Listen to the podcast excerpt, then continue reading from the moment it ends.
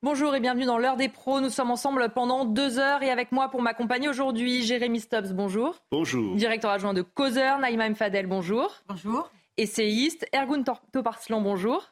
Vice-président de Territoire de Progrès, Abdoulaye Kanté, bonjour. Bonjour. Policier et William T, bonjour. Bonjour. Politologue. Au sommaire de l'émission aujourd'hui, d'abord un homme de 18 ans a été mis en examen pour le viol accompagné de torture ou acte de barbarie début août à Cherbourg d'une femme qui avait été hospitalisée dans un état grave. Le suspect est déjà connu défavorablement de la justice. Il a été placé en détention provisoire vendredi soir. Un acte d'une violence et d'une barbarie incroyable. On se rendra justement sur place avec notre envoyé spécial.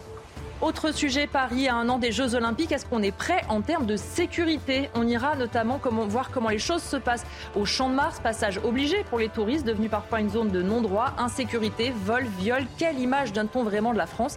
Et puis on ira voir aussi les bouquinistes sommés de partir, mais eux font de la résistance. Et puis une page politique, le ministre de l'Intérieur avance ses pions pour 2027. Il vient de la droite, il veut incarner le soutien aux classes populaires. Il s'est livré à nos confrères du Figaro. On fera le bilan notamment des forces en présence pour 2027. On commence les débats dans un instant, mais tout de suite l'actualité avec Félicité Kindoki. Bonjour Félicité. Bonjour Elodie, bonjour à tous. Ce lundi est une journée dite de galère pour les franciliens. Si vous êtes à Paris, prenez vos dispositions pour pallier la fermeture inédite pour travaux du tronçon nord du RERB en direction notamment de l'aéroport Roissy-Charles de Gaulle. L'interruption totale de la ligne la plus fréquentée d'Europe dans les deux sens de circulation depuis samedi et jusqu'à ce soir perturbe certains usagers. Célia Judas a recueilli leurs ressentis. C'est pas très bien organisé là, maintenant, je me suis réveillé à 5h30. Je suis 5h30 en dehors de chez moi. On va aller au travail. Mais euh, voilà, les bus, à chaque euh, une heure, il y a une bus ou 30 minutes, je sais pas. Ça ne nous arrange pas. Parce que ceux qui vont direct, ceux qui prennent le train vers euh, Roissy, ça ne nous arrange pas du tout. Parce que au lieu de prendre le direct, là, tu prends les correspondances, tu marches à 100, 100 mètres, entre 200 mètres, et puis ça fait la galère totale pour les gens. Parce qu'il y en a qui sont avec les bagages, les valises, les enfants. J'ai appelé la direction, on m'a dit qu'ils ont annoncé ça au radio hier, mais c'est pas suffisant, hein, c'est pas. C'est pas. C'est pas logique. En oui. oui. Vous êtes en retard. Regardez. Deux bus pour 200, euh, 300 euh, personnes. C'est dingue. Cinq départements sont placés en vigilance orange canicule. L'Ain, l'Isère, le Rhône, la Savoie et la Haute-Savoie. Les autorités recommandent de s'hydrater régulièrement, de fermer vos volets, de maintenir les fenêtres fermées.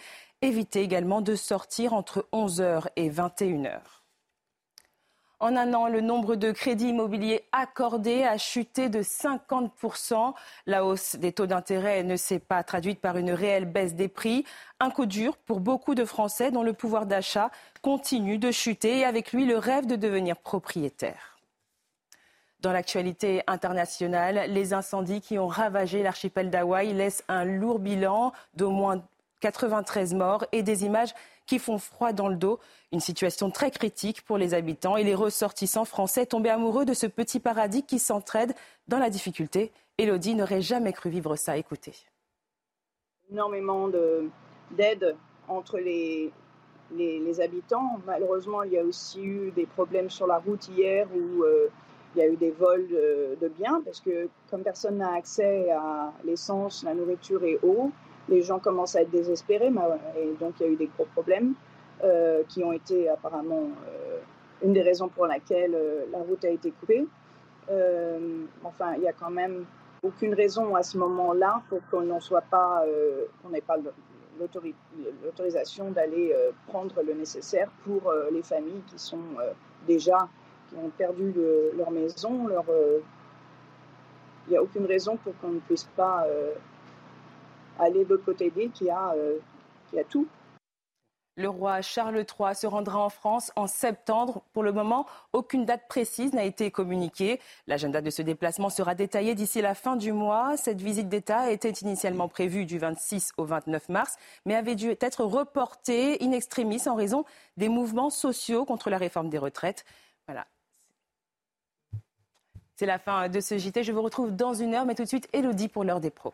Merci beaucoup, Félicité. On se retrouve dans une heure pour un prochain point complet sur l'actualité. On va commencer avec euh, ce drame à Cherbourg. Je vous le disais, un homme de 18 ans a été mis en examen pour le viol accompagné de torture ou acte de barbarie. C'était début août à Cherbourg d'une jeune femme qui avait été hospitalisée dans un état grave. Le suspect est déjà connu défavorablement de la justice. Il a été placé en détention provisoire vendredi soir. Un acte d'une violence et d'une barbarie incroyable. Les enquêteurs eux-mêmes disent qu'ils ont rarement vu une affaire aussi atroce. Une cellule psychologique a même dû être mise en place à l'hôpital pour les soignants, les médecins ont diagnostiqué chez la victime une perforation du côlon, de l'intestin grêle, du péritoine, du diaphragme, un pneumothorax, des fractures aux côtes et un risque élevé de choc septique. Ça en dit long sur la douleur évidemment de cette victime. Elle a été opérée pendant plusieurs heures. Elle a été plongée dans un coma artificiel. Elle était toujours entre la vie et la mort euh, ce dimanche. Et justement, on va aller sur place rejoindre Thibault euh, Marcheteau. Thibault, est-ce qu'on en sait un petit peu plus euh, sur le profil de l'agresseur?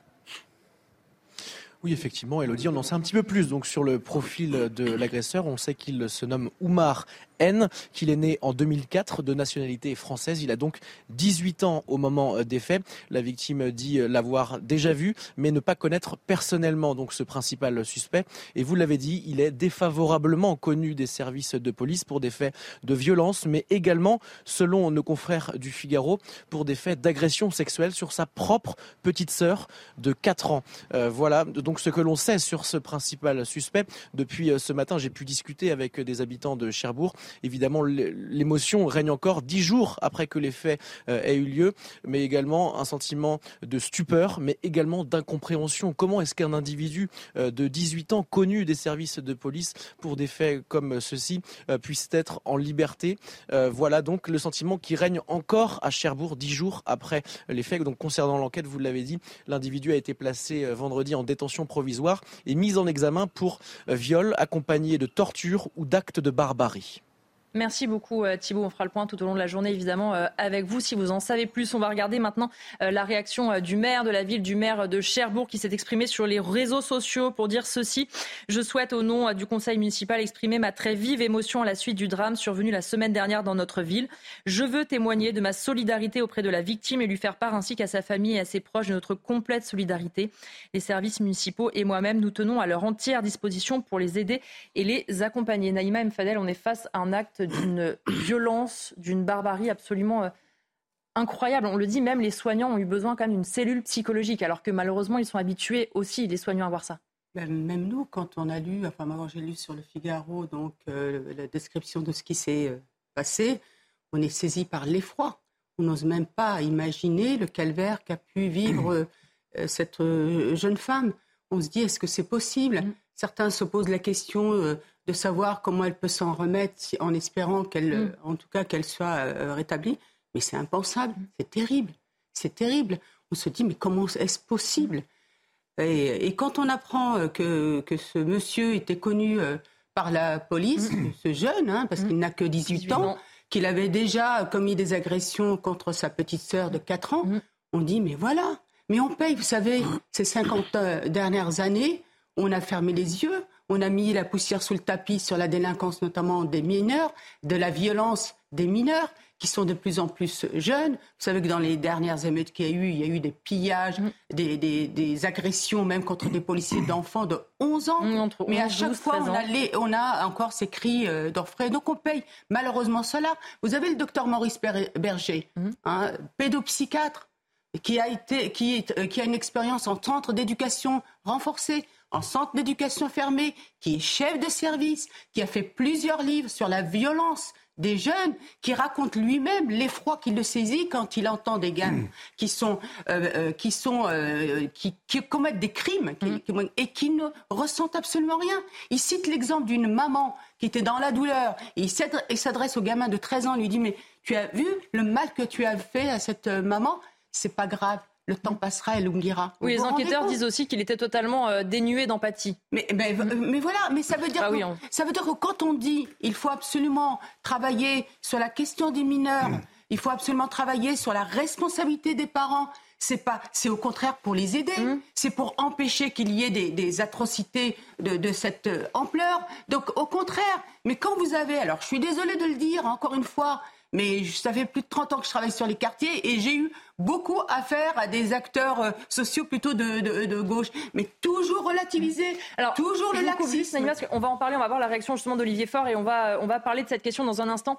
Euh, est-ce que vous êtes d'accord, euh, Ergun Torparslan, sur ce que vient de dire notamment Naïma Mfadel On a trop fermé les yeux, on se retrouve aujourd'hui avec des actes d'une violence absolument inouïe parce qu'on n'a pas su se dire des mineurs, des, des personnes plutôt jeunes sont capables de commettre les mêmes crimes avec encore plus de violence qu'un adulte.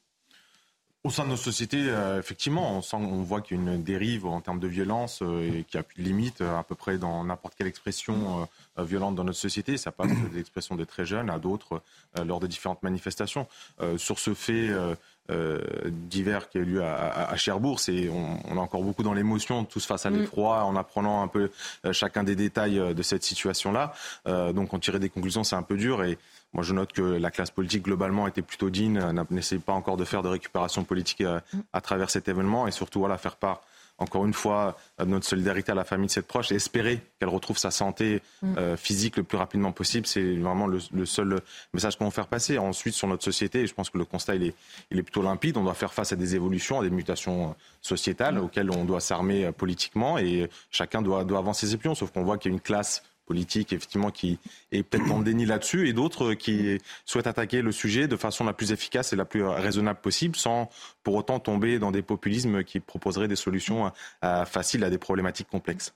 Abdoulaye Kanté, vous qui êtes euh, policier, est-ce que vous notez aussi cette, euh, cette violence de plus en plus présente avec des actes où on le voit, on l'a vu malheureusement avec la petite Lola, on le voit là avec ce cas, cette barbarie, euh, est-ce que vous diriez que c'est malheureusement de plus en plus souvent, est-ce que c'est qu'on en parle davantage, votre ressenti, vous qui êtes sur le terrain? Alors, si, on doit parler côté policier, je peux vous dire que simplement, c'est un peu notre quotidien. Donc, le constat mm. que vous faites, c'est notre quotidien. Moi, j'ai été en service enquêteur et justement, j'ai eu faire, euh, faire face à ce genre de victimes où effectivement il y a des personnes qui ont eu de, telles atrocités. Donc j'ai une pensée pour à la fois la victime, parce que c'est vrai qu'il y aura un grand parcours de reconstruction à faire, mais aussi pour nos enquêteurs qui au quotidien sont face aussi à ce genre de victimes qui doivent essayer de quand même poser des questions qui des fois font peut-être pas plaisir, mais pour essayer d'avoir la manifestation de la vérité. Quand on voit qu'aujourd'hui qu'il y a euh, un constat qui est bien réel, c'est que cette délinquance juvénile qui devient de plus en plus violente. Mm. La police doit j'ai envie de dire, malheureusement, s'adapter à l'évolution de cette société. Qui dit c'est-à-dire violence, on va dire XXL, mhm. avec un, on va dire un facteur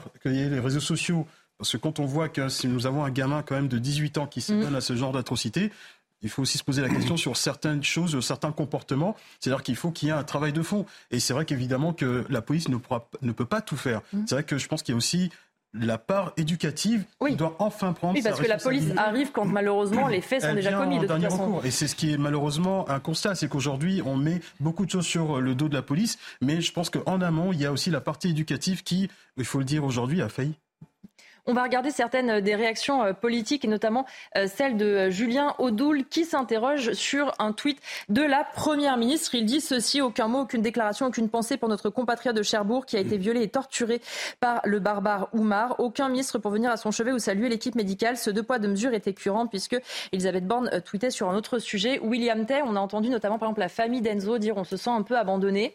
Là, de nouveau, effectivement, il y a des réactions, mais pas au sommet de l'État. Qu'est-ce que vous en pensez? Est-ce qu'après tout, la Première ministre ne peut pas malheureusement intervenir sur tout? Ou est-ce que c'est une erreur de la part du gouvernement? Je pense que vous avez deux choix dans ce type de réaction. Soit vous intervenez sur tout, soit vous intervenez sur rien, en disant que ce n'est pas les mmh. affaires du gouvernement de traiter ce qu'on appelle malheureusement des faits divers qui deviennent des faits de société.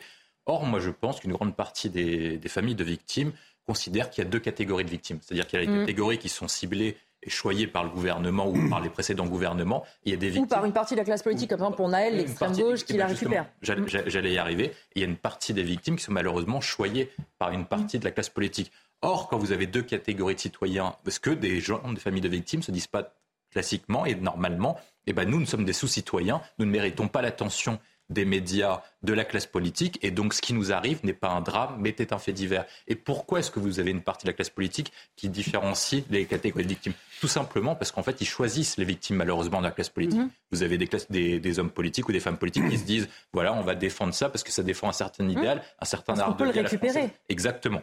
L'autre point, moi, que je vois sur ce drame, malheureusement, il y a à peu près trois points. Le premier, c'est que pour la victime, on va tous essayer de penser qu'elle va essayer de se reconstruire. Ça va mm. prendre des années. On va lui souhaiter bon courage pour elle et sa famille.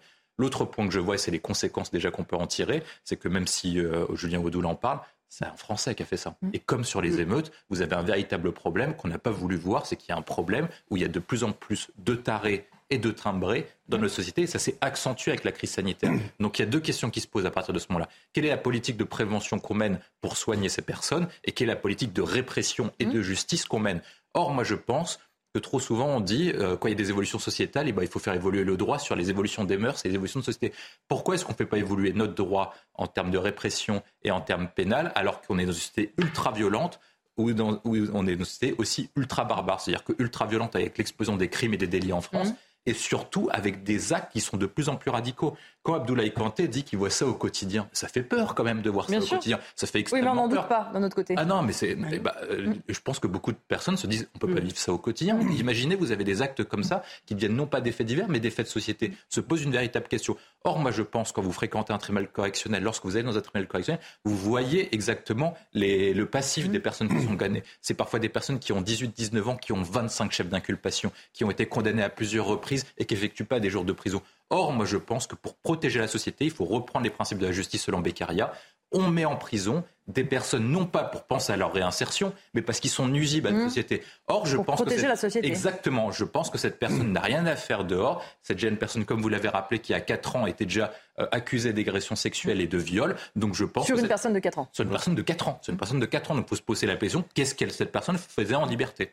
Euh, une autre réaction, celle du premier secrétaire du Parti socialiste, Olivier Faure, qui a fait ce tweet. Un criminel doit être condamné pour ses crimes, qu'il s'appelle Oumar, Francis, Michel, Émile, Guy ou Patrice. La barbarie, la perversion, le vice n'ont ni couleur de peau ni nationalité. Se servir d'un acte odieux pour sous-entendre que les immigrés sont des violeurs et racistes. Jérémy Stab, ce, ce tweet a fait réagir pour deux raisons. Parce que certains lui disent qu'il n'y a pas un mot pour la victime dans ce tweet.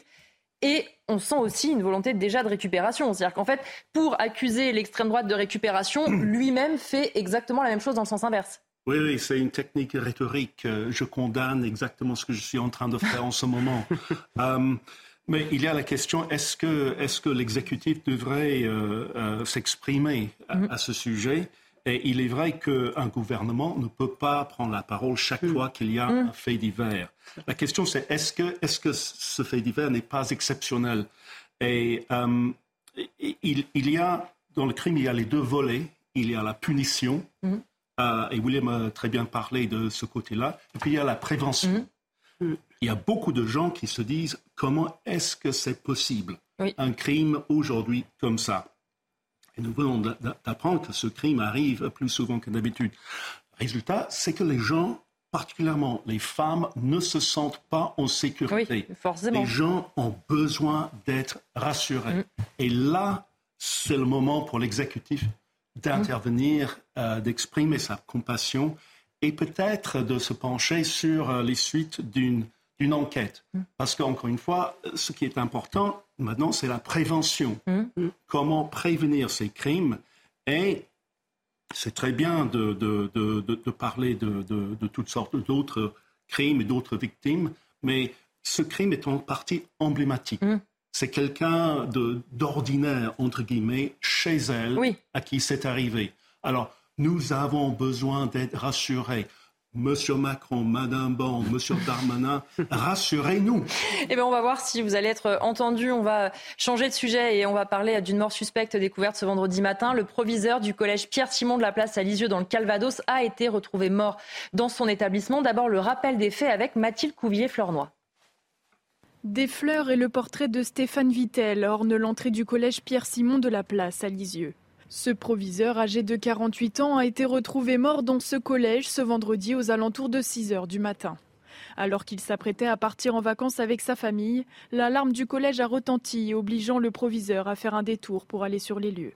Au bout de quelques minutes, sa fille décide d'aller le rejoindre lorsqu'elle le retrouve inanimé sur le sol. Sa femme lui prodiguera les premiers soins avant l'intervention des secours aux alentours de 7 heures du matin. Stéphane Vittel décède alors. Au lendemain de sa mort suspecte, les hommages spontanés se multiplient. Oui, j'ai échangé euh, avec Madame Vittel, hein, qui est évidemment euh, sous le choc.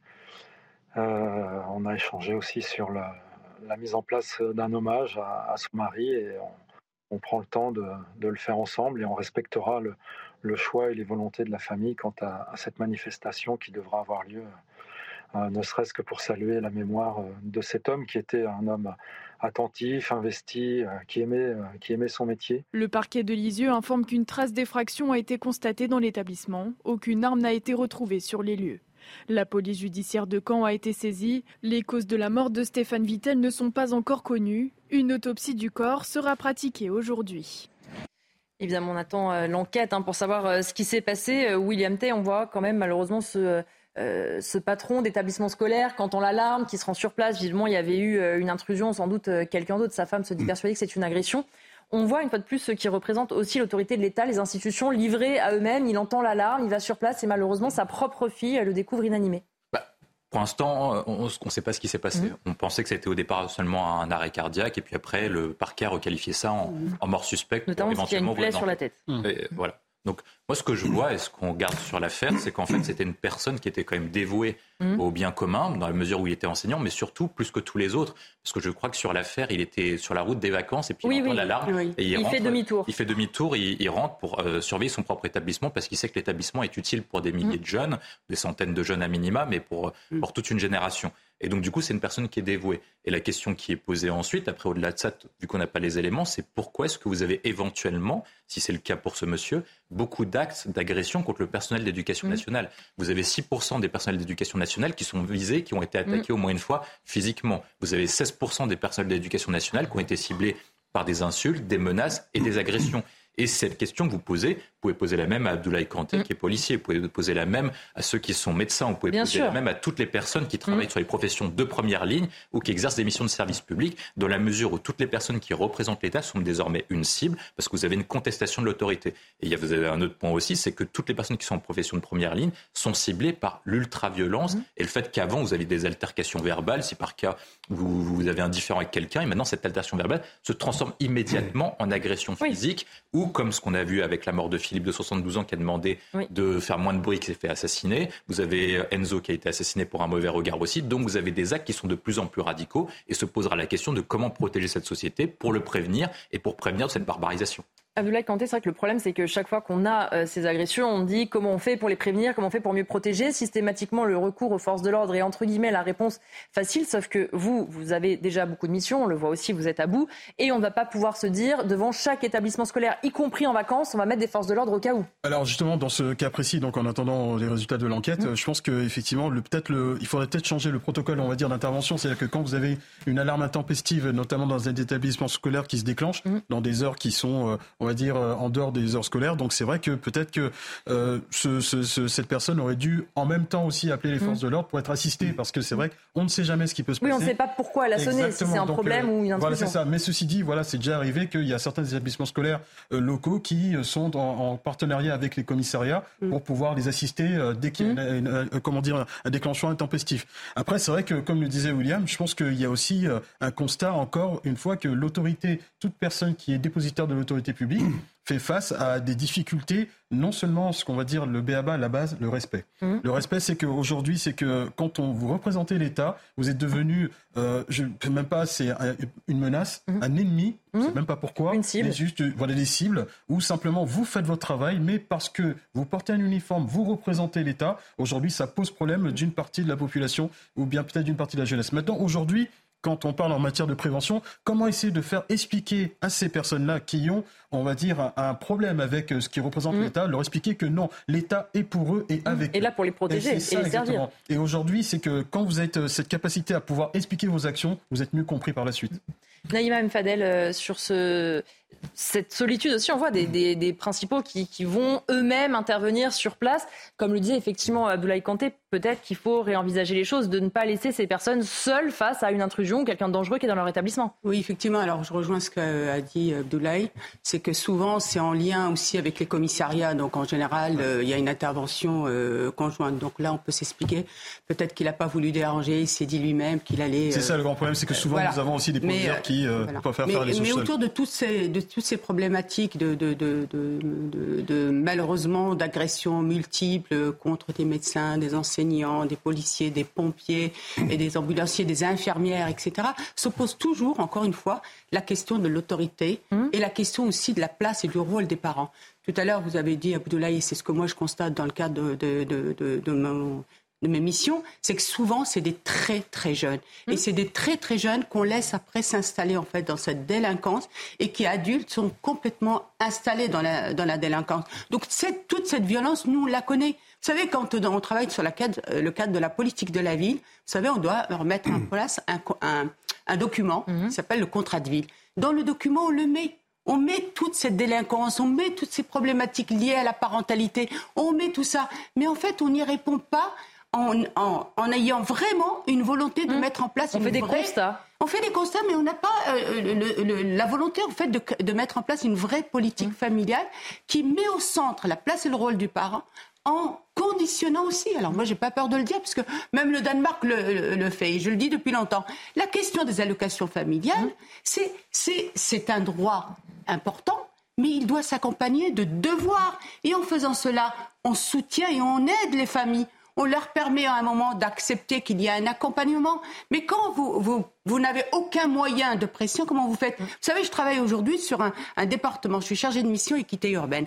Eh bien, dernièrement, on a vu dans le cas d'un accompagnement lié à une famille qui était vraiment en très grosse difficulté, où cette famille, en fait, n'acceptait même pas de recevoir de travailleur social. Et j'ai dit au travailleur social, mais quelle est la, quelle est la pression qu'on peut mettre en place? Il n'y a rien. Vous imaginez? Donc, du coup, on laisse aussi ces enfants en difficulté. Ergun Toparson, est-ce que vous êtes d'accord avec ce que dit Naïma Mfadel? Il faut frapper au portefeuille pour que ça marche C'est la seule solution? Euh, ouais, j'ai juste pas trop compris les transitions euh, de, de cette agression. Je pense surtout à Stéphane, Oui, qui, était une, général euh, qui était une des- personne euh, très très engagée. Et je, je voulais faire un, quand même un petit mot de solidarité à, à ses colissiers, puisque dernièrement ils s'étaient Bien engagés sûr, oui. Aux élections Mm. régionales et euh, avec la majorité présidentielle. Et je salue euh, la tête de liste Laurent Bonneter. Ils sont tous très affectés Mm. par cette situation. Ils comprennent pas trop ce qui s'est passé. À vrai dire, ils étaient évidemment partis comme la famille sur une piste de, de, de malaise au moment où c'est arrivé, mais euh, il y a une piste d'agression euh, qui, qui semble être, être, euh, au milieu de l'enquête. On- à ce, stade, c'est difficile de s'exprimer. Euh, pareil, au moment où il est intervenu, il n'avait pas, vra- il avait pas d'uniforme, mais c'est sûr que quand on intervient dans une zone, euh, dans, dans un, dans un collège, dans un établissement public et, et qui, qui est sujet à une infraction, c'est un peu délicat. Euh, en tirer des conclusions euh, sur, sur, sur, les, sur la gestion, sur l'autorité, euh, sur l'augmentation des violences, je pense que c'est un, peu- un peu délicat. Par contre, derrière, effectivement, sur l'autorité familiale, il y a beaucoup de pistes qui sont étudiées. Et je pense que l'exemple danois, il est intéressant. Il a, il y a exemple et contre-exemple. C'est-à-dire en matière d'immigration, ils sont très bons. D'ailleurs, ce qui est euh, intéressant, ce qui peut être un guide euh, pour la gauche de notre pays, c'est que ce sont les sociodémocrates qui ont mis en place la, la plus grande partie de ces C'est pour ça que politiques-là. j'aime les citer. euh, Ouais, c'est très bien, mais euh, c'est vrai qu'il y, a- il y a certains sociodémocrates qui évitent de les citer. Moi, je trouve que c'est intéressant, mais il faut aussi prendre euh, des pincettes dans, dans, dans, dans, dans l'exemple danois, parce que bah, tout d'abord, ils ne sont pas confrontés aux mêmes difficultés que nous Oui, on peut en pas matière migratoire ou autre. Il y avait un exercice qui était intéressant, c'est-à-dire qu'ils avaient, ils ont mis, je crois, un test pour euh, l'obtention de la nationalité danoise. Et C'est très dur, 65% des députés danois eux-mêmes ne l'avaient pas Oui. réussi.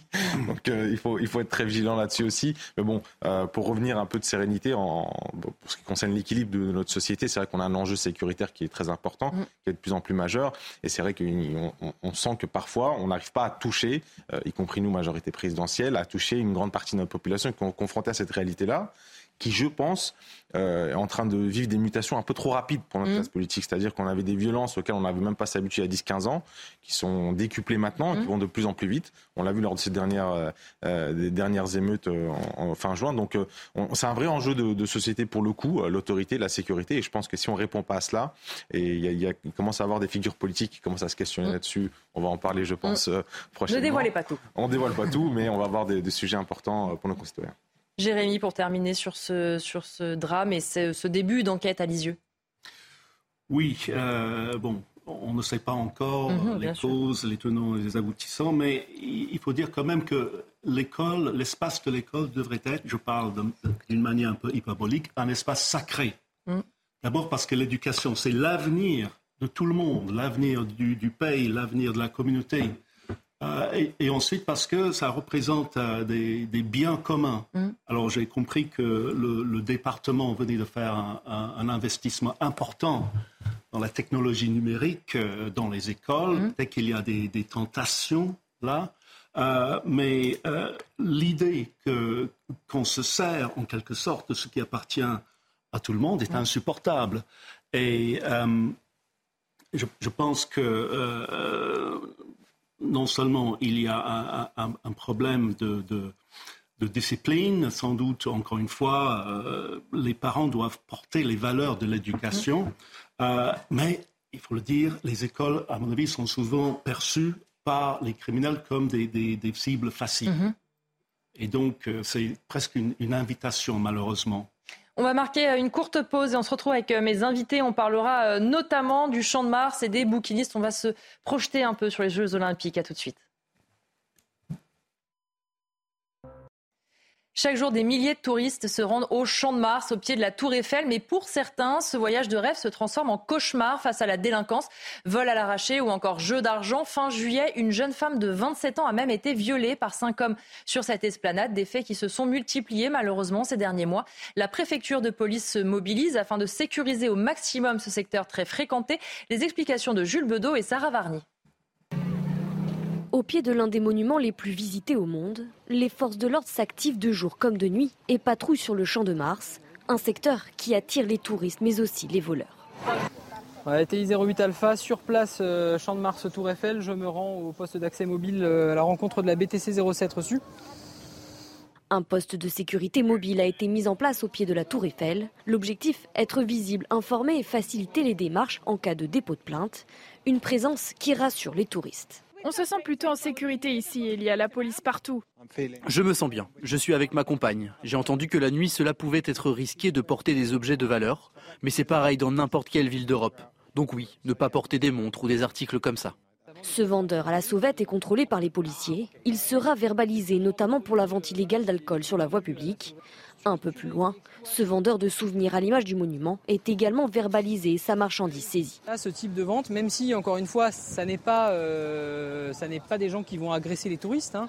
ils vont leur vendre des choses, mais ça fait partie euh, de ce qui n'est pas autorisé euh, sur le secteur et ce qui peut attirer aussi une autre forme de délinquance. En luttant ainsi contre la petite délinquance qui dégrade déjà l'image de Paris, la police empêche l'implantation dans le secteur d'une plus grande criminalité. On va entendre aussi tout au long de cette partie l'une des préfètes en charge justement de cette sécurisation. Abdoulaye Kanté, on le voit, il y a des tentatives là, par exemple, de mettre plus de police visible. On entendra tout à l'heure d'avoir des interprètes pour les touristes. Est-ce que vous dites que c'est une bonne solution? Est-ce que c'est suffisant pour vous? Alors, quand on parle de police visible, euh, donc je, pense, je peux parler aussi du moment où c'est invisible, c'est-à-dire la nuit, mmh. où souvent il y a souvent des cas d'agression, euh, notamment cette jeune qui s'est fait euh, agresser sexuellement mmh. récemment. Mais il faut aussi souligner l'efficacité de ces effectifs qui sont présents, c'est-à-dire les BTC, les brigades territoriales de contact, ou même aussi les brigades anticriminalité, dont certains veulent dissoudre avec, des diatribes assez stupides.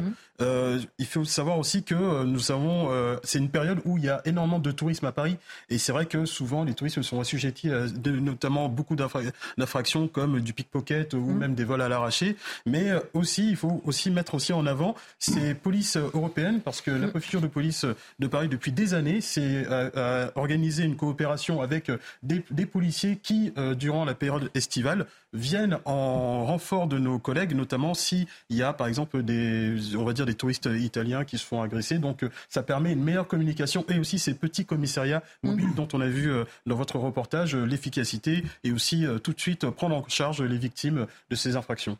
On va voir justement euh, le bilan euh, jusque-là des interventions. C'est Magali Charbonneau, préfète et directrice de cabinet du préfet de police de Paris, qui nous l'explique.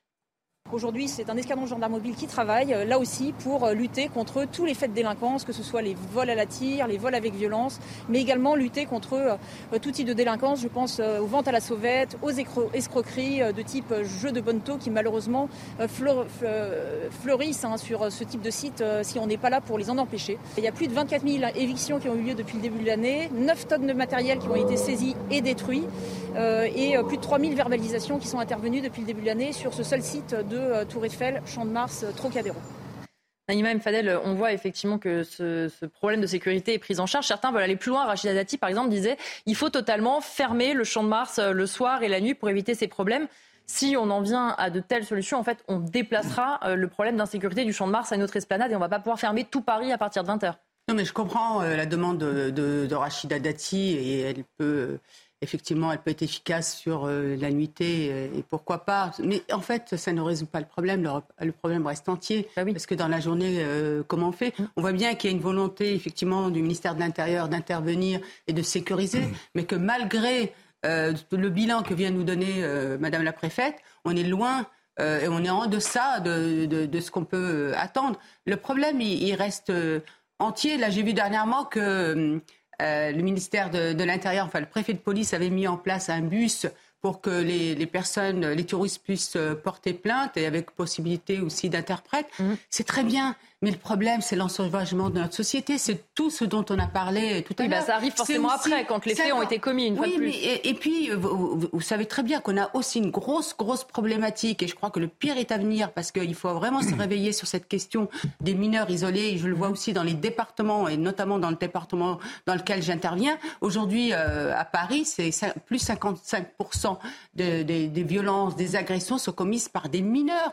On ne peut pas, euh, en même temps, intervenir sur ces c'est aussi les sauver de, de, bandes organisées qui les, euh, embrigadent, et, etc.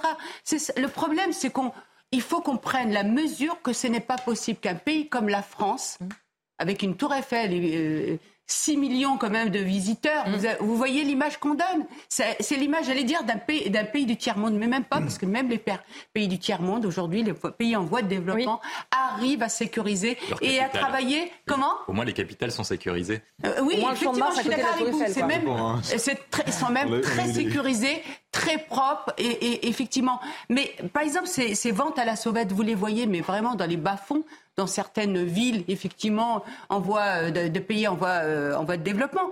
Donc l'image qu'elle donne, c'est vraiment une image de tiers-monde. C'est malheureux et on a mal à notre France de, de le dire, mais c'est la réalité, malheureusement.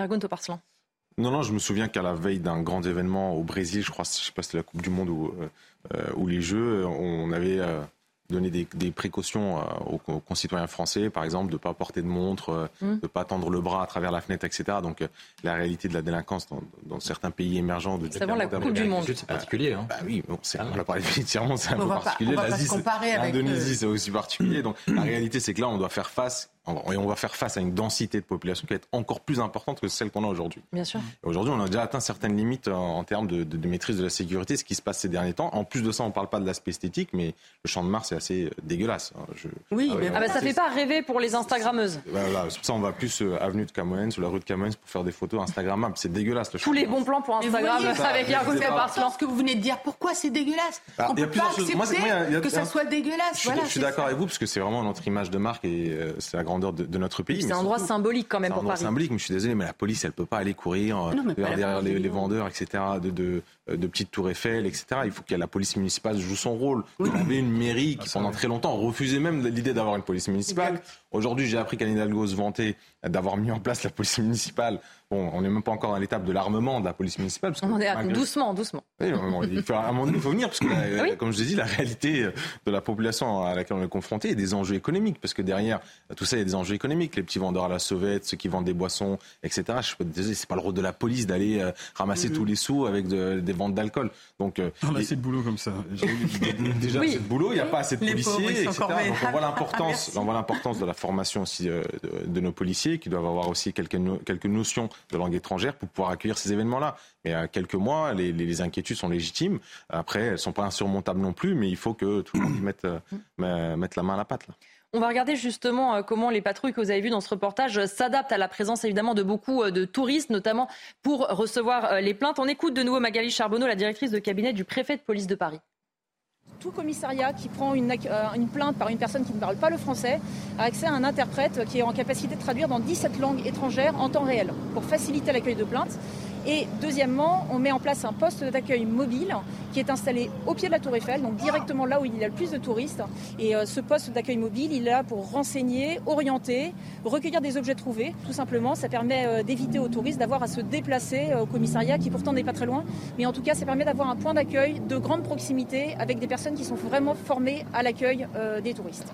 Jérémy Stubbs, effectivement, c'est quand même une bonne solution aussi. On est sur un endroit extrêmement touristique de faciliter au maximum de pouvoir écouter les personnes potentiellement victimes, recueillir leurs plaintes. Euh, parce qu'on sait évidemment euh, que ces touristes ne parlent pas forcément français, qu'on peut avoir des forces de l'ordre qui ne parlent pas forcément anglais ou euh, la langue concernée. On essaye en tout cas de mettre en place les choses pour que ça se déroule bien. Alors malheureusement, une fois de plus, une fois que les incidents ont été commis. Oui, malheureusement, il est, il est très très très difficile de lutter contre les pickpockets. Euh, moi-même, j'ai été volé deux fois. J'ai été pickpocket avant. Euh... deux fois. C'est notre faute. Et, et, et, et, je comprends après euh, le système de plainte, etc., que, en fait, la police ne peut pas faire grand-chose après, après coup. Euh, bah oui. Même si on peut essayer d'identifier la personne. C'est extrêmement compliqué. Euh, là aussi, il, moi, j'ai appris ma leçon qui m'a coûté cher, comme pour tout le monde. Mais euh, encore une fois, les criminels sont attirés par des, des cibles plutôt faciles. Mm. Beaucoup de, de, touristes. Oui, parce que le touriste sur la, vers la Tour Eiffel fait moins attention, il se sent en sécurité apparente, il fait sa petite photo. Alors que le Parisien a les mains dans les poches. Mais si, ouais. on veut, si on veut vivre dans une ville moderne, même en tant que touriste, il faut euh, c'est la prévention, c'est mon, mon, mon, mot euh, de la journée, la prévention qui compte. Mais je crois que fermer le champ de Mars, même la nuit, ce serait euh, euh, admettre une défaite. Oui, bien sûr. Et, et, on ne peut pas euh, tout fermer, de toute façon. La, la, la ville de Paris ne peut pas permettre ça. Alors je pense qu'après l'incident du Stade de France l'année dernière, les autorités françaises. À cause des supporters anglais. Peu, voilà. À cause de vous, quand même. Bien sûr. euh, les autorités françaises ont, ont, compris la leçon pour 2024.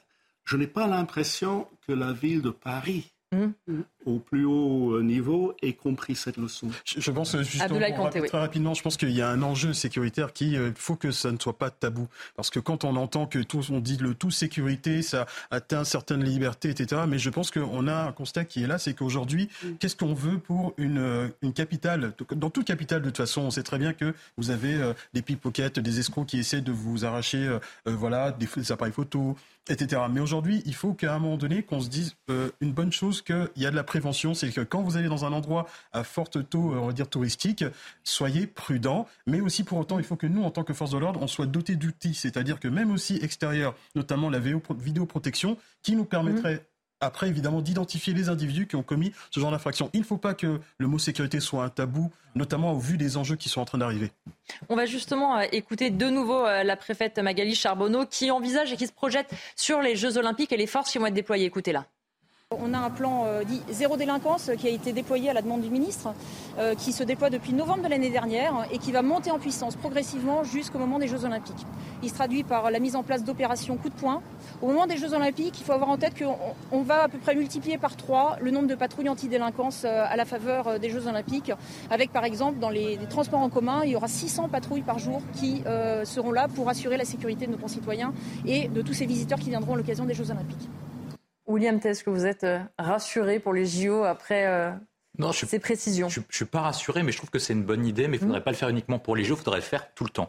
Mmh. Le, le, point que nous avons sur la capitale, et en particulier sur le champ de Mars, c'est que le champ de Mars est transformé en champ de ruines. Voilà, c'est dégueulasse, ça a été, c'est devenu, ça, jeu de mots. ça devient de plus en plus moche, ça a été rappelé précédemment. Pourquoi est-ce que ça devient un champ de ruines? Parce qu'en fait, l'art de vie à la française est menacé comme ça a été rappelé, quand Jérémy raconte son expérience, en fait, il est obligé de modifier son comportement à cause des pickpockets. C'est-à-dire que vous avez une minorité d'emmerdeurs marqués par l'explosion de la délinquance et de la criminalité qui oblige les Françaises et les Français et même les touristes ou les personnes d'origine étrangère, mmh. de modifier leur comportement. Et quand vous êtes obligé de modifier votre comportement en raison d'une minorité d'emmerdeurs, ben vous posez la question si notre art de vie est menacé. Alors je pense notamment à des touristes qui filment notamment leur, leur vie à la capitale. Lorsque vous venez en pensant que Paris ressemble à Emily Paris ou une comédie romantique et vous arrivez sur une dramaturgie qui n'est même pas shakespearienne, qui n'est même pas classe, parce qu'en fait ça, ça frise le ridicule et le pathétique avec Anne Hidalgo et ça ressemble à Notre-Dame de Paris, ben ça devient une véritable catastrophe intégrale. Moi je pense qu'il faudra se pencher sur son cas. Et comme l'a rappelé, euh,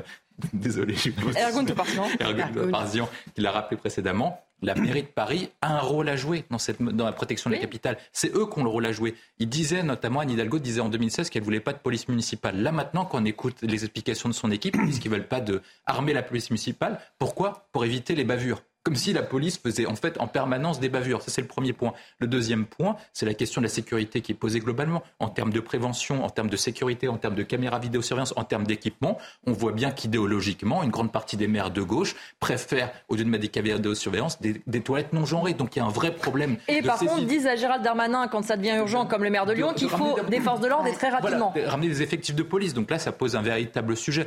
Je pense que sur ce point, il faut obliger les maires à se saisir de la question de la sécurité de la sécurité pardon, pour sécuriser la capitale et ses environs. Je prends un exemple qui est marquant. Rodolphe Giuliani, quand il était maire de New York, mmh. Quand vous alliez à New York, à la fin des années 90, au début des années 2000, vous savez qu'il y a certains quartiers où vous ne pouvez pas aller, aller. Harlem, le Queens et au nord de Columbia notamment, qui étaient à cœur de Manhattan. Vous ne pouvez pas aller le soir ou sinon on vous disait vous prenez 20 balles ou 50 dollars et vous les donnez au cas où pour, pour éviter de vous faire agresser. Donc c'est-à-dire et maintenant moi, je suis allé dernièrement dans le Queens ou Harlem, c'est parfaitement sécurisé et beaucoup de gens veulent habiter là-bas. Donc, des gens choisissent d'habiter dans les endroits anciennement dits en difficulté. Donc, pourquoi est-ce que nous, on ne pourrait pas sécuriser la capitale, sécuriser ses environs avec un grand plan de sécurité pour appliquer ce qu'a fait Giuliani, ce qu'est la théorie des, des carreaux brisés avec la tolérance zéro. Le moindre acte est sanctionné. Vous verrez que les vols à la tire, les jeux de bingo, etc., cesseront rapidement une fois que les personnes seront sanctionnées. On va parler d'un autre sujet, mais qui concerne toujours Paris, les Jeux Olympiques. Est-ce que les bouquinistes vont devoir plier bagages pendant cette période après l'annonce de la préfecture et de la mairie de Paris aux bouquinistes? Ils, devront donc quitter leur emplacement pendant la compétition. Les critiques s'enchaînent et les bouquinistes continuent de s'opposer à cette décision. Un sujet de Corentin Brio.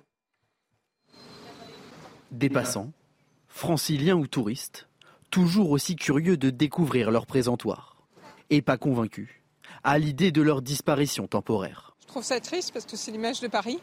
Euh, pour eux, j'espère qu'ils seront indemnisés si jamais ça devait se passer comme ça. Et bah, pour les touristes, c'est une vraie perte euh, par rapport euh, à cet aspect qui, fait, qui est l'emblème de Paris aussi. Les bouquinistes sont toujours dans l'incompréhension et continuent de se demander s'ils vont devoir quitter leur emplacement au moment des Jeux olympiques l'année prochaine. On ne comprend pas cette, cette décision de la mairie de Paris. Même si ça vient de la préfecture, c'est quand même elle qui décide pour nous et c'est hors de question. Ben, on va se bagarrer, hein, tout simplement. La seule chose qu'on peut faire, c'est se bagarrer. On ne déménagera pas nos boîtes, on restera là, fidèle au poste. S'ils ne sont pas opposés à la fermeture pendant les trois semaines de compétition, il est hors de question d'enlever leurs boîtes. C'est-à-dire qu'ils vont essayer d'enlever des boîtes qui n'ont jamais été enlevées et ça va, ça va, c'est pas fait pour être bougé. En fait, c'est fait pour être installé. Ça bouge plus pendant ça peut, ça peut tenir 100 euh, ans, hein, des boîtes. Hein. Depuis fin juillet, trois pétitions ont été lancées pour dénoncer la mesure et ont récolté presque 82 000 signatures. Abdoulaye Kanté, c'est aussi pour des mesures de sécurité qu'on leur demande. Est-ce que du coup c'est euh, entendable et pertinent cette demande? Alors il faut savoir aussi que justement que l'inauguration en fait de ces JO va se passer sur la Seine mmh. et donc euh, pour des mesures de sécurité et aussi de fluidité des effectifs de police de la préfecture de police pour pouvoir patrouiller, mais vraiment de manière fluide. Il faut, effectivement, il faut que ces, malheureusement ces bouquinistes euh, doivent partir. Mmh. Mais j'ai envie de dire aussi que c'est juste le temps de la, compétition. De la compétition. Événement exceptionnel mesure exceptionnelle. Ça ne veut pas dire que définitivement on va les supprimer. Après, je pense que si, il faut qu'ils aient une négociation avec la mairie, de, j'ai envie de dire, pour les indemniser. Mais pour autant, je pense que la question de sécurité, et on sait très bien qu'il y aura une difficulté, notamment de nos mm. effectifs, de pouvoir, euh, on va dire, assurer vraiment toutes les surveillances, parce que nous avons des services d'élite qui seront au niveau des, bas, des, des, des, voies euh, de, scène, justement, pour essayer de sécuriser. Il y a aussi la question de terrorisme, donc il faut aussi que nos forces de l'ordre puissent circuler, on va dire, de manière fluide pour la sécurité de, on va dire, de, euh, de l'inauguration.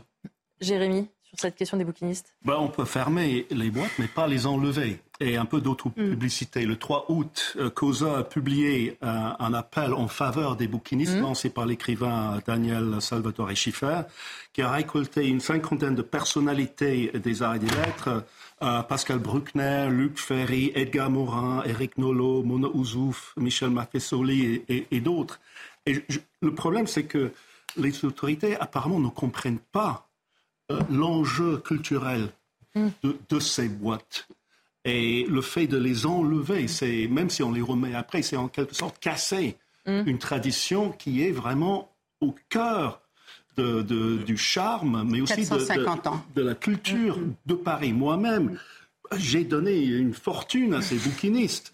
Vous allez euh, économiser un peu pendant un mois et demi, c'est bien. Euh, oui, mais, oui, mais on n'est pas sûr que ça revienne en fait. Le problème, c'est qu'on a tellement vu de cas où c'est déplacé.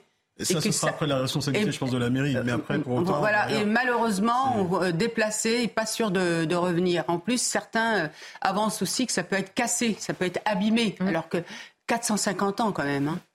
on va marquer une courte pause et on parlera politique avec mes invités en retour depuis. On va parler notamment de Gérald Darmanin. Ça y est, il se lance pour 2027. À tout de suite.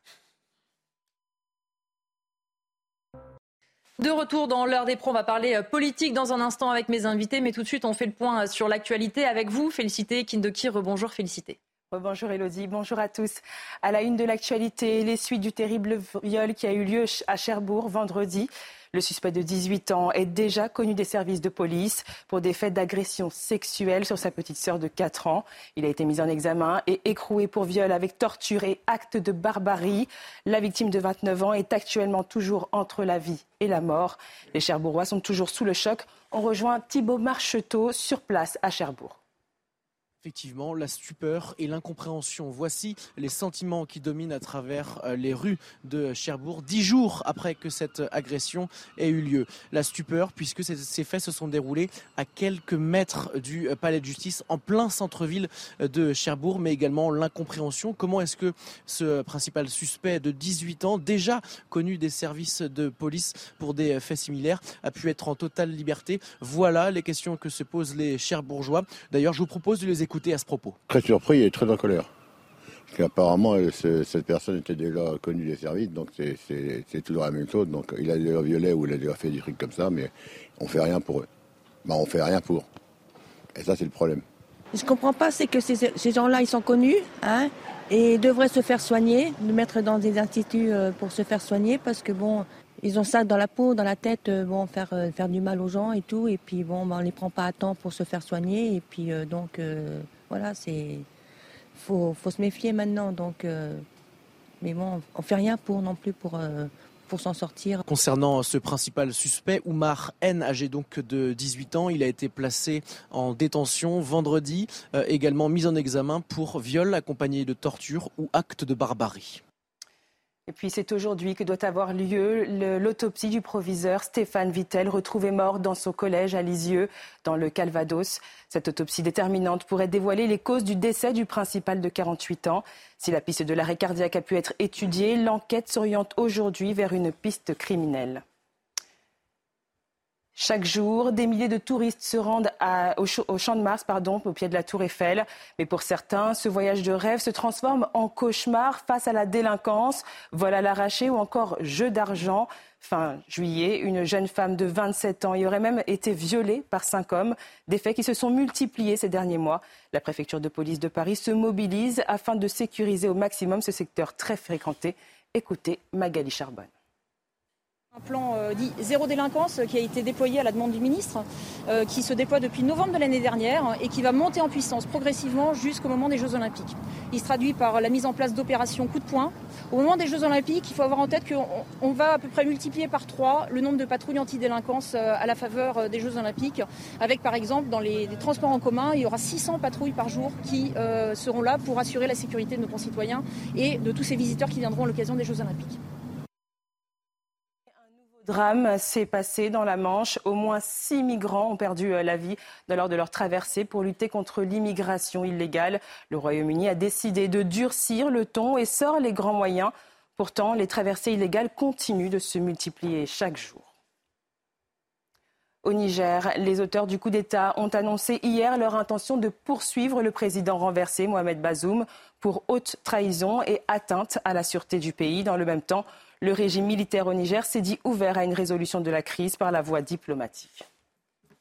C'était l'essentiel de l'information. Je vous retrouve dans une heure, mais tout de suite, c'est à vous. Merci beaucoup, euh, Félicité. On est euh, à trois ans et demi de l'élection présidentielle et pourtant, on voit bien que la course est déjà lancée. Le dernier en date a avancé ses c'est le ministre de l'Intérieur, Gérald Darmanin. Il s'est confié à nos confrères euh, du Figaro. Il organise une grande rentrée politique le 27 août. Sont attendus 90 parlementaires, dont une dizaine venant des Républicains. Ils viennent juste pour participer hein, à des tables rondes, nous assure-t-on. Pas question d'y voir là un soutien. On va voir notamment dans le détail ce que dit le ministre de l'Intérieur quand on lui pose la question sur Qu'est-ce que c'est cette initiative? Un coup d'éclat, cela voudrait dire qu'il n'y aurait pas de suite à ce rendez-vous alors qu'il y en aura évidemment une. Ça y est, William Tay, il est candidat, Gérald Darmanin? Et en tout cas, il peut l'essayer de l'être. Moi, je pense que ce serait une erreur stratégique euh, qu'il le soit, parce que mm. ce serait la fin de sa carrière politique. Il n'a quasiment aucune chance de gagner. Je vais expliquer pourquoi. En fait, quand vous arrivez sur l'analyse des élections présidentielles depuis 1958, vous voyez que vous avez deux types de contextes un contexte où vous êtes en rupture contre le président sortant mmh. et un contexte où tout est remis à zéro parce que le président ne peut pas se représenter dans des circonstances euh, quelconques, que ce soit la, la, démission du général de Gaulle, mmh. les, deux mandats de François Mitterrand ou les deux mandats de Jacques Chirac. Et quand vous êtes dans ces contextes qu'on va rencontrer avec, euh, euh, en 2027 avec Emmanuel Macron, et ben vous allez retrouver dans une situation où tout va être remis à zéro. C'est-à-dire que le problème de Gérald Darmanin, c'est que tout va être remis à zéro, mais son passif va demeurer. Son passif en étant lié au gouvernement et son passif avec son image qui est dégradée auprès des femmes, même s'il a été euh, euh, totalement blanchi. Totalement blanchi de, ces cas-là. Mm. Mais il a un déficit électoral auprès des femmes. Or, l'électorat centriste, l'électorat du président de la République, qui est davantage progressiste sur les questions de société, ne se regroupera pas derrière Gérald Darmanin, dans la mesure où vous comprenez l'électorat de Macron. Quand il fait 30 points, il y en a à peu près 15 à 20 qui viennent de la droite et environ 10 qui viennent de la gauche. C'est-à-dire que structurellement, si Parkay veut être candidat, il ne peut pas récolter plus de 15% des suffrages. Donc il n'a aucune chance de gagner structurellement. Et je pense qu'il le sait. Et il peut faire quoi du coup? Moi je pense qu'il se met en piste pour essayer de négocier, pour empêcher ses postulants de l'acheter, pour le mettre à Matignon la fois suivante quand Borne sautera, auquel tout le monde sait qu'elle a un CDD, qu'elle ne passera pas à la fin du quinquennat. Voilà. On espère que la Première ministre ne vous écoute pas, sinon elle vient d'apprendre la date euh, de licenciement. Une autre phrase prononcée par le ministre de l'Intérieur. Il n'y a que quelques commentateurs parisiens pour laisser croire que l'aile gauche de la majorité ne m'apprécie pas. Nous avons la même histoire personnelle, la même terre d'élection. Ergun Toparson. Je confirme, je confirme. Euh, vous qui en êtes justement oui, cette aile gauche de la majorité, est-ce qu'il a raison, on a trop tendance à, voir Gérald Darmanin très à droite, qui ne pourrait pas parler à cette aile gauche? Est-ce que c'est si simple que ça? Oui, non, il au contraire. C'est vrai qu'il y, a une histoire... Euh, euh, sensible, similaire, c'est-à-dire qu'il est lui-même très attaché à son territoire, il est lui-même issu euh, de classes sociales euh, défavorisées de notre pays, qu'il a réussi à avoir son parcours grâce à l'école républicaine, puis son engagement politique. Il est certain que sur certains sujets, on ne partage pas la même analyse, les mêmes visions, mais pour autant, on voit très bien que depuis pas mal d'années dans lesquelles il est au gouvernement, il s'entend parfaitement bien avec les ministres issus de la gauche, et d'ailleurs, avec y compris nos députés de la, majorité mmh. présidentielle qui viennent euh, du PS ou euh, qui sont plus de sensibilité de gauche, il a toujours été euh, très proche et très à l'écoute et très réactif. Donc on sent que sur tous ces enjeux-là et sur tous les enjeux sociétaux, il a une certaine sensibilité. D'ailleurs, je pense qu'au-delà de la personne, c'est ce qui est intéressant dans sa rentrée politique, c'est-à-dire que lui, il veut mettre en avant les enjeux de société, le sociétal et aller reconquérir les classes populaires mmh. qui, euh, il faut qui sont arrêter d'être naïfs. Beaucoup chez Marine Le Pen. On, on, tournait complètement le dos à une certaine, à la majorité présidentielle en particulier, et qui se retrouvent euh, tous euh, en majorité chez l'extrême droite ou une quelconque partie encore à l'extrême gauche. maintenant, qu'est-ce qu'on fait? Soit on leur tourne le dos définitivement, ce qui serait un vrai aveu de faiblesse pour une quelconque organisation politique en réalité, soit on essaie de les reconquérir. Contrairement à ce qu'essaye de faire euh, Europe Écologie Les Verts dans sa rentrée mmh. politique, c'est-à-dire à se recentrer sur l'urbain ou autre, pour le coup, Gérald Darmanin, il propose un sujet politique intéressant. Il fait de la politique dans le sens le plus noble du terme, c'est-à-dire qu'il ouvre des réflexions pour aller reconquérir ces classes populaires. Qu'est-ce qu'on a fait de mal? Comment on a réussi à leur tourner leur dos? Pourquoi on n'arrive plus à parler à la caissière, aux pompistes ou même aux chômeurs qui essaient de se réintégrer? Et lui, il est bien euh, concerné parce qu'il était maire de Tourcoing, il connaît mmh. cette réalité-là. Euh, Olivier Dussopt, qui est ministre du Travail, lui-même issu de l'Ardèche, euh, il vient de la ville d'Annonay, donc il connaît cette réalité-là aussi. C'est pour ça que, fait, l'aile gauche, en particulier Olivier Dussopt, qui prendra la parole d'ailleurs dans cette mmh. politique, a une réflexion et souhaite amener sa pierre à l'édifice. Tout d'abord idéologiquement. Mmh. Ensuite, la suite, euh, bah, on verra, c'est ouvert à, d'autres choses. Je pense qu'il est un peu tôt pour euh, s'énerver sur l'élection. Mais c'est plutôt bien pris cette initiative euh, chez vous dans cette dans cette très bien pris parce que c'est un constat qu'on partage tout le temps. On arrive, j'ai moi-même été candidat dans une circonscription populaire. On n'arrivait plus à parler à ces gens. Mmh. Voilà, c'est depuis, je pense que ça s'est dégradé en plus depuis l'année dernière. Maintenant, comment on fait pour qu'on arrive à reconquérir ces gens-là? C'est facile de dire on va regagner les cœurs. Mais politiquement, ça, leur parler, veut dire un programme. Euh, leur parler, un programme, des idées et surtout une action politique. Est-ce qu'on a le temps de la mettre en œuvre? Oui. Est-ce qu'on va attendre la défaite euh, annoncée de 2027 Nous, on n'est pas résigné à la défaite, donc on souhaite prendre le taureau par les temps. Et justement, Gérald Darmanin, eh bien, il parle, hein, 2027, il dit ce qui m'intéresse, ce n'est plus de regarder ce qu'il s'est passé en 2017 et 2022. Ce qui m'inquiète maintenant, c'est ce qui se passera en 2027. On voit aussi, hein, Jérémy Stubbs, que Gérald Darmanin commence à avoir envie, par son thème, par cette déclaration, d'être un peu le rempart contre l'extrême droite, puisque de toute façon, euh, la Macronie sait qu'il va falloir à un moment donné élargir et aller chercher aussi cet électorat populaire qu'ils ont perdu, et que la droite a perdu aussi d'ailleurs. Oui, tout à fait. Sa stratégie est intéressante. Euh, il, parle du risque de voir Marine Le Pen élue présidente en, 2027.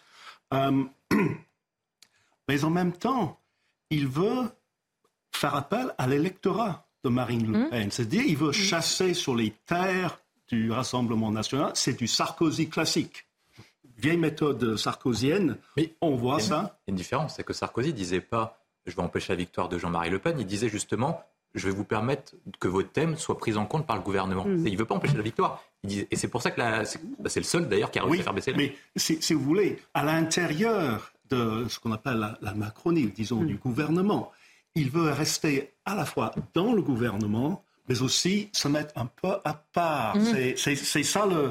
Et, donc il dit j'ai été plutôt minoritaire au sein du gouvernement mm. sur des questions sociales. C'est-à-dire que c'est moi le vrai héros du gouvernement et je parle au, peuple, même si mes collègues ne vont pas aimer ça. Il dit, il faut parler au peuple avec le cœur mm. et pas avec les statistiques. Ça, c'est une missile hypersonique envoyée en direction de, On va regarder cette citation dans un instant. Euh, et, mais en fait, ce thème des classes populaires, il veut surfer un peu sur ce qui reste de la grande vague mm. populiste avec le Brexit, euh, Donald Trump, euh, euh, les Gilets jaunes, euh, même le succès électoral de Marine Le Pen et du Rassemblement national. Il veut, en quelque sorte, prendre sa part de, cette vague-là. Est-ce, est que c'est toujours valable? Je ne sais pas. L'intéressant, ce sera de voir quelles sont les, les solutions pour les problèmes des classes populaires qu'il propose lors de sa rentrée. Le 27 août.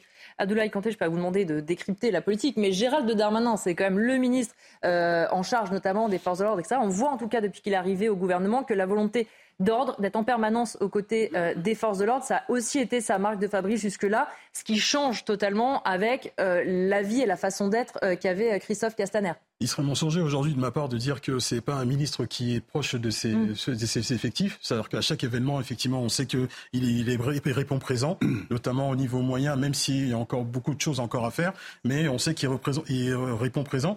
Après, euh, c'est vrai que sur le volet 2027, euh, ça, c'est pas du tout mon, mon volet, mais je pense que l'avis que j'ai, c'est quelle sera la personnalité politique qui pourra être enfin être proche des Français? Quelle sera cette personnalité qui pourra répondre aux attentes aussi des Français Parce que c'est vrai qu'aujourd'hui, euh, les Français ont de l'attente. Ils ont des attentes qui sont, j'ai envie de dire, logiques. Avoir la sécurité, avoir un logement, pouvoir finir les fins de mois le plus, on va dire, simplement possible. Donc aujourd'hui, c'est qu'ils veulent une image quelqu'un qui incarne ces problématiques-là, quelqu'un qui soit proche, notamment quand on voit ces élus locaux qui font un travail monstre quand mm. même, euh, justement pour être proche de leurs citoyens.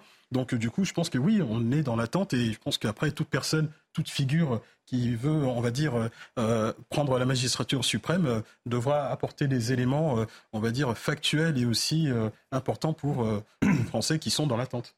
Vous parliez du missile supersonique envoyé à Bruno Le Maire et peut-être d'ailleurs à une grande partie euh, de son camp. Il dit ceci, Gérard Darmanin, je ne veux pas que la technique soit notre étendard en 2027, sinon on n'accédera pas au second tour.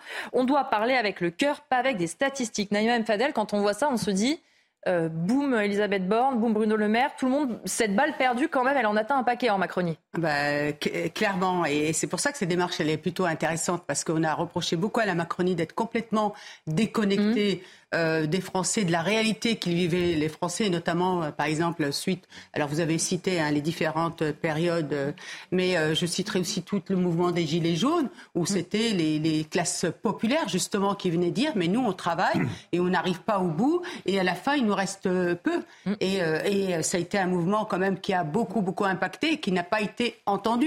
Rappelez-vous toute la, la, manière dont les insultes dont ils ont fait l'objet. Donc aujourd'hui vouloir s'attaquer aux petites, euh, aux classes populaires, parce que c'est dans son enquête, dans cette volonté de réflexion, c'est 800 euros euh, à peu près, donc c'est les petites retraites euh, notamment, etc. Mais il y a aussi les 2000 et 2500, donc on voit bien qu'il veut aussi s'approcher des petites classes moyennes, mmh. qui elles aussi ont été extrêmement mmh. impactées et qui sont clairement les vaches à lait, puisque aujourd'hui, pour que vous ayez... Oui, qui électoralement pourraient beaucoup bouger justement du fait que leur train de vie a beaucoup changé et beaucoup diminué. Effectivement. Et puis, c'est, il a été maire aussi, donc mhm. c'est vrai que cette connexion et cette, son, son histoire aussi, elle est extrêmement euh, intéressante dans la démarche qu'il, veut faire. Après, je rebondirai ce que a dit William. Moi, je crois que l'histoire qu'il a, euh, enfin, par rapport à, aux femmes, là, certaines, euh, donc il a été blanchi. Mais vous savez, c'est ça qui est intéressant, c'est que vous avez toujours la médiatisation de faits qui laisse croire que toutes les femmes ne vont pas voter pour lui à cause de cela. Ah mais vous savez, non, euh, je sais, William, que vous voulez pas dire ça, mais je, ça me donne l'occasion d'en parler. Mais souvent, on met le focus en fait d'une minorité d'activistes Mmh. Vous voyez Et qui font croire que l'ensemble. De celles notamment qui ont euh, troublé tous ces premiers euh, déplacements jusqu'à le faire à l'hommage euh, pour le père Hamel qui avait, qui avait changé la donne parce qu'elles avaient quand même été un petit Donc, peu. Donc clairement, ils, veulent l'exélectorat de Marine Le Pen, effectivement, mais cette reconnexion avec les classes populaires, avec les classes moyennes, on peut aussi s'en féliciter parce qu'aujourd'hui, ça a été les laissés pour compte. Bien sûr. Mais en fait, c'est moi ce que j'explique. Quand vous regardez la courbe de popularité de Gérald Darmanin, Emmanuel Macron et Marine Le Pen sont des électorats qui sont inversés. C'est-à-dire que Marine Le Pen fait plus de votants chez les hommes que chez les femmes. Donc voilà, c'est pour ça qu'elle vise euh, ce type d'électorat. Emmanuel Macron fait plus d'électeurs chez les femmes que chez les hommes. Mm. Donc si vous voulez récupérer l'électorat d'Emmanuel Macron, l'électorat d'Emmanuel Macron est mm. composé. C'est-à-dire qu'au départ, il était de centre, à, euh, la moitié de Hollande plus Bayrou. Voilà, à peu près mm. pour résumer en 2017. Et maintenant, c'est un électorat de droite, mais avec une partie de la gauche. C'est comme ça qu'il est fait 30.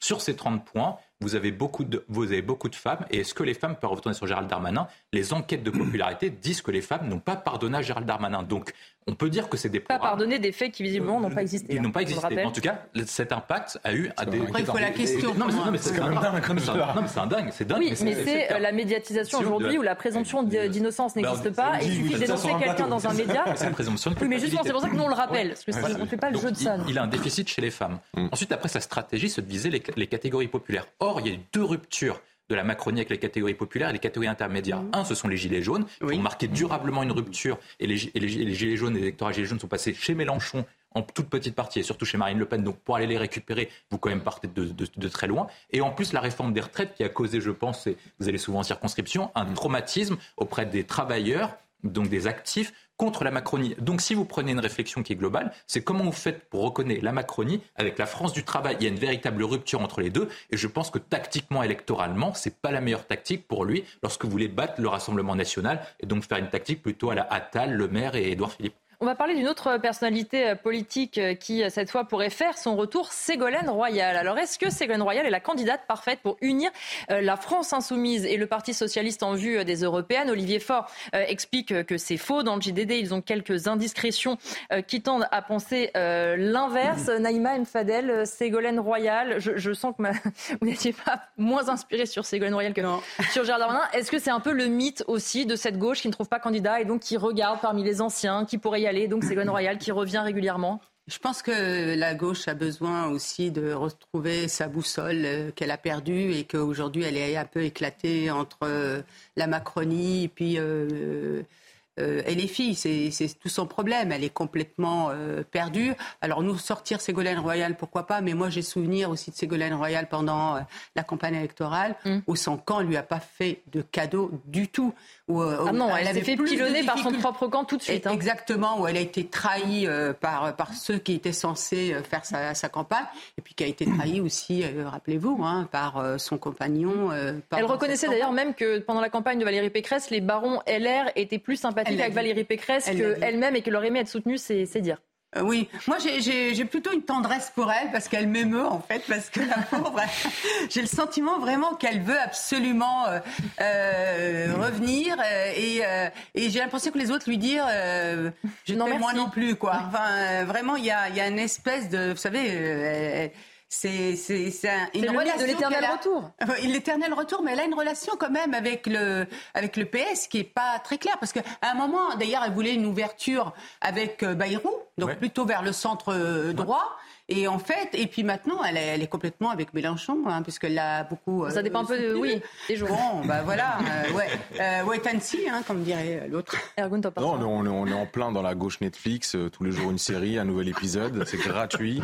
On ça nous ça, mais ça, ça, me sidère un peu parce que bon, malgré tout, elle a quand même aussi une relation avec une certaine génération où pour oui. pas mal de personnes, c'était le premier vote. Oui, oui le premier vote présidentiel. C'était la femme qui était, la, qui la plus proche d'être président de la République. C'était la femme qui était la plus proche d'être président de la République. Mais c'est vrai que tout de suite après, euh, d'ailleurs c'est mon engagement politique, on, a suivi, dès qu'elle a voulu refaire la chose dans le PS, etc., elle a été dans quelque chose assez euh, dramatique avec le congrès de Reims que, que, personne n'a oublié.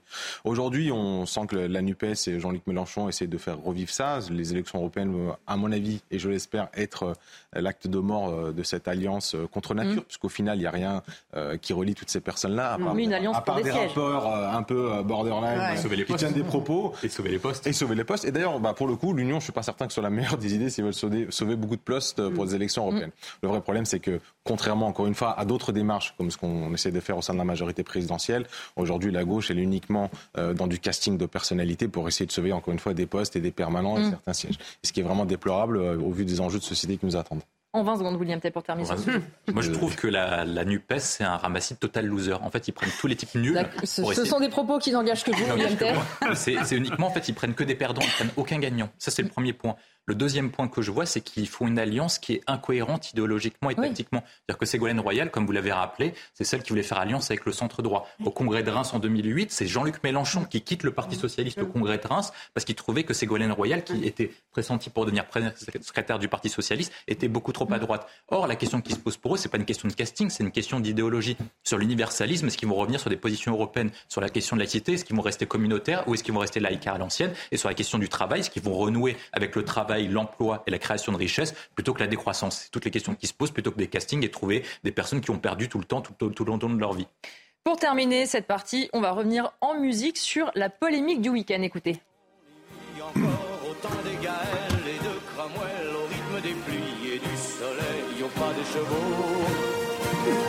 On y croit encore aux monstres des lacs qu'on voit nager certains soirs d'été et replonger aura donc reconnu les lacs du Connemara qui, selon Juliette Armanet, sont une sirène d'alarme. Vraiment une chanson qui dégoûte, un truc très sectaire. La musique est immonde, c'est de droite.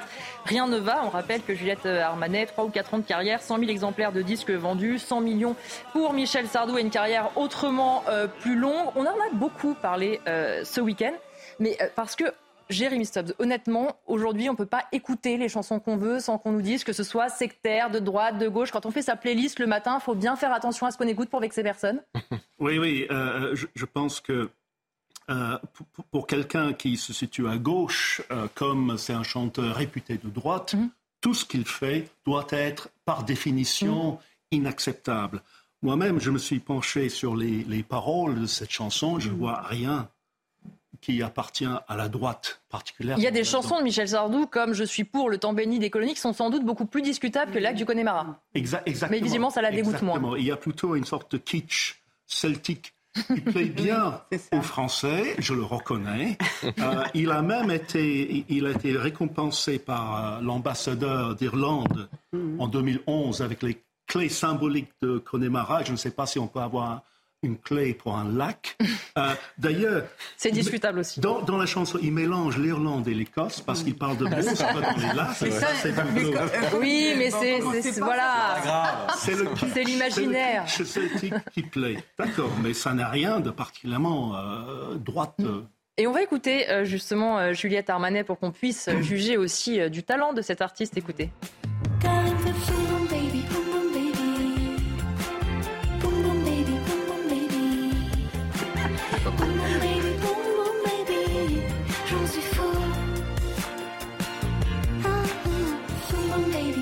Alors, on a évidemment choisi une chanson volontairement où il n'y a pas beaucoup de paroles. Il y en a d'autres, mais quand on entend ça, on se dit est-ce que vraiment on peut juger Michel Sardou? Non, vous êtes un peu dur. mais on a fait comme elle, on est allé à l'extrême. Euh, ce qui est vraiment dommage là-dessus, c'est qu'elle, derrière sa démarche, elle essaye d'inférioriser les groupes populaires. Ce qui est un peu plus inquiétant, il est tout le temps dans le monde de la culture, il y a un certain mépris pour certaines euh, pratiques. Ce qui est beaucoup plus intéressant avec le Connemara, c'est le roman euh, euh, d'un auteur de l'Est, Nicolas Mathieu, euh, qui est du nom de, du Connemara d'ailleurs, qui montre que c'est quand même un curseur de notre fracture sociale et malgré tout, dans le peu d'unité qu'on retrouve à certains endroits, dans certains mariages en province, mm. en, fin de soirée HEC, en fin de soirée dans les fêtes de village où on va Il y a Connemara, on aime on n'aime pas, mais à 4 heures du mat, tout le monde aime. Donc et c'est vraiment dommage de s'attaquer à ça. À mon avis, elle a essayé de faire son buzz et ça a marché puisque moi je connaissais pas cet artiste.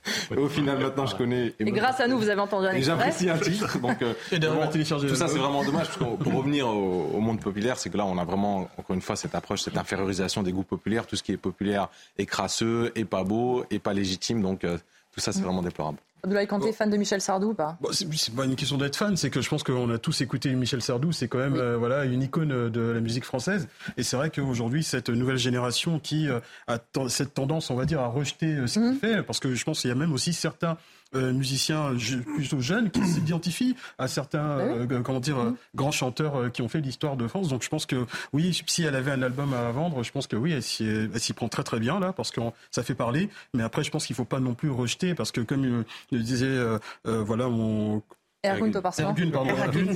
Il explique justement que oui, euh, je pense que voilà, c'est cette chanson est quand même populaire. C'est vrai que tout le monde s'y retrouve quand vous êtes euh, dans les camps de vacances, etc. Donc vous faites la fête, 4 heures du matin, euh, sans être, j'ai envie de dire bourré, mais bon, euh, voilà, c'est quelque Non, chose mais de les festif. balles, les balles, Non, mais voilà, c'est donc les les balles populaires et tout ça, voilà, donc c'est festif et, et on peut très bien aussi. Je pense aussi cette jeune aussi fait peut-être aussi des bonnes chansons, mais pour autant il faut pas non plus euh, attaquer. euh, voilà, j'ai envie de dire une icône. Après, juste dire un truc, c'est que mon grand-père disait souvent que le jeune court vite, mais l'ancien connaît la route. Bah oui. Donc euh, effectivement, je pense que voilà, il faut peut-être euh, s'imprégner de ces personnes qui ont une carrière et d'autres qui, euh, voilà, arrivent, euh, j'ai envie de dire, très récemment sur le marché de la musique. C'est vrai, Naïma M. Fadel, qu'est-ce qu'on va écouter euh, en fin de soirée euh, Les lacs du Connemara, c'est un peu la chanson euh, classique. Il va falloir qu'on réfléchisse avant, qu'on fasse une petite dissertation philosophique sur est-ce que je peux écouter cette chanson? Est-ce que je suis pas trop euh, sectaire, de droite, terrible. scout? C'est un- En fait, euh, vraiment, on en, on en sourit, mais c'est insupportable. En fait, euh, c'est ça. euh, on a tous ces artistes là qui se qui se sentent autorisés, investis euh, d'un rôle, euh, qui se sentent au-dessus euh, de, de nous tous pour décréter ce qu'on doit, comment on doit vivre, ce qu'on doit manger, ce qu'on et comment on doit aussi euh, se déplacer et puis effectivement ce qu'on doit euh, écouter etc en décrétant ben voilà ça c'est extrême droite euh, etc vous savez euh, moi je suis très populaire dans mes dans dans mes euh, Dans euh, voilà dans ma playlist Mais je crois qu'on a les mêmes playlists, Naïma. Ah, on en a parlé pendant la pause. Moi, je suis une. Partagez mais, ça mais, mais moi, je, je On va suis- faire une playlist partagée, ouais. J'adore Johnny Hallyday. Je veux Ah oui. dire, j'ai même fait une tribune quand il est décédé. décédé. Toute la famille, on écoute du Johnny Hallyday. Et même maman, qui, est, euh, qui parlait pas très bien le français, elle adorait Johnny Hallyday, Sylvie Vartan, Eddie Mitchell, enfin. Tout. Mais vraiment, c'est la France. Et vous savez, ce qui me fait de la peine, c'est que, encore une fois, ces gens-là. euh, veulent tout déboulonner, tout salir, tout. Oui, parce qu'on a le droit de pas aimer sans dire que ça dégoûte et que c'est le C'est son problème. Elle aime pas, elle aime pas, mais de quel droit elle vient et elle, elle parle de dégoût, d'immensité. Enfin, c'est La le seule monde. chose qui la dégoûte, c'est Michel Sardou. Et bien, moi, c'est Donc a pas euh, trop de voilà, vive euh, Michel euh, Sardou. et- William Tay pour terminer sur, euh, sur cette polémique qui, une fois de plus, on peut en rigoler. Et d'un autre côté, on a comme ça de se dire une jeune chanteuse qui nous dit euh, écoutez telle personne, ça veut dire qu'on est sectaire, qu'on est. Elle, euh, elle caricature et elle stigmatise quand même toutes les personnes qui écoutent une fois Michel Sardou ou qui dansent sur le lac du Connemara. Ah, mais de toute façon, elle voulait être jeune et disruptive, mais en fait, elle est très conventionnelle. Elle ressemble parfaitement aux personnes de son milieu qui sont très méprisantes, je dirais, à l'égard des catégories populaires et des personnes. En fait, elle vise un certain imaginaire. Michel Sardou, il représente une certaine France, il représenterait ce que le général de Gaulle appelle la France éternelle. C'est-à-dire que c'est la France qui ne veut pas mourir, la France des paysages. Euh, je crois que c'était Ernest Lavis qui disait Tu dois aimer la France parce que la nature l'a faite belle et que l'histoire l'a faite grande. Bah, c'est un peu la chanson du lac du, du Connemara. Et je pense qu'elle vise ces personnes-là. Ce qu'elle ne comprend pas, ce qu'elle ne veut pas comprendre, c'est que cette grande partie-là, c'est des personnes qui achètent beaucoup de disques. Et je ne suis pas sûr qu'en en se faisant connaître comme ça, elle démontre une capacité de tolérance, de créativité et d'ouverture d'esprit qui lui permettent de permettre d'imprégner durablement le monde musical. Et je pense que les Français se souviendront de Michel Sardou. Et moi, je me souviens plus de l'artiste qui a critiqué Sardou. ouais. Là, c'est Juliette Armanet. Voilà. Justement, on va marquer une courte pause, mais pour terminer, pour se faire plaisir, on écoute encore un tout petit peu de Michel Sardou et on se retrouve après la pause. À tout de suite.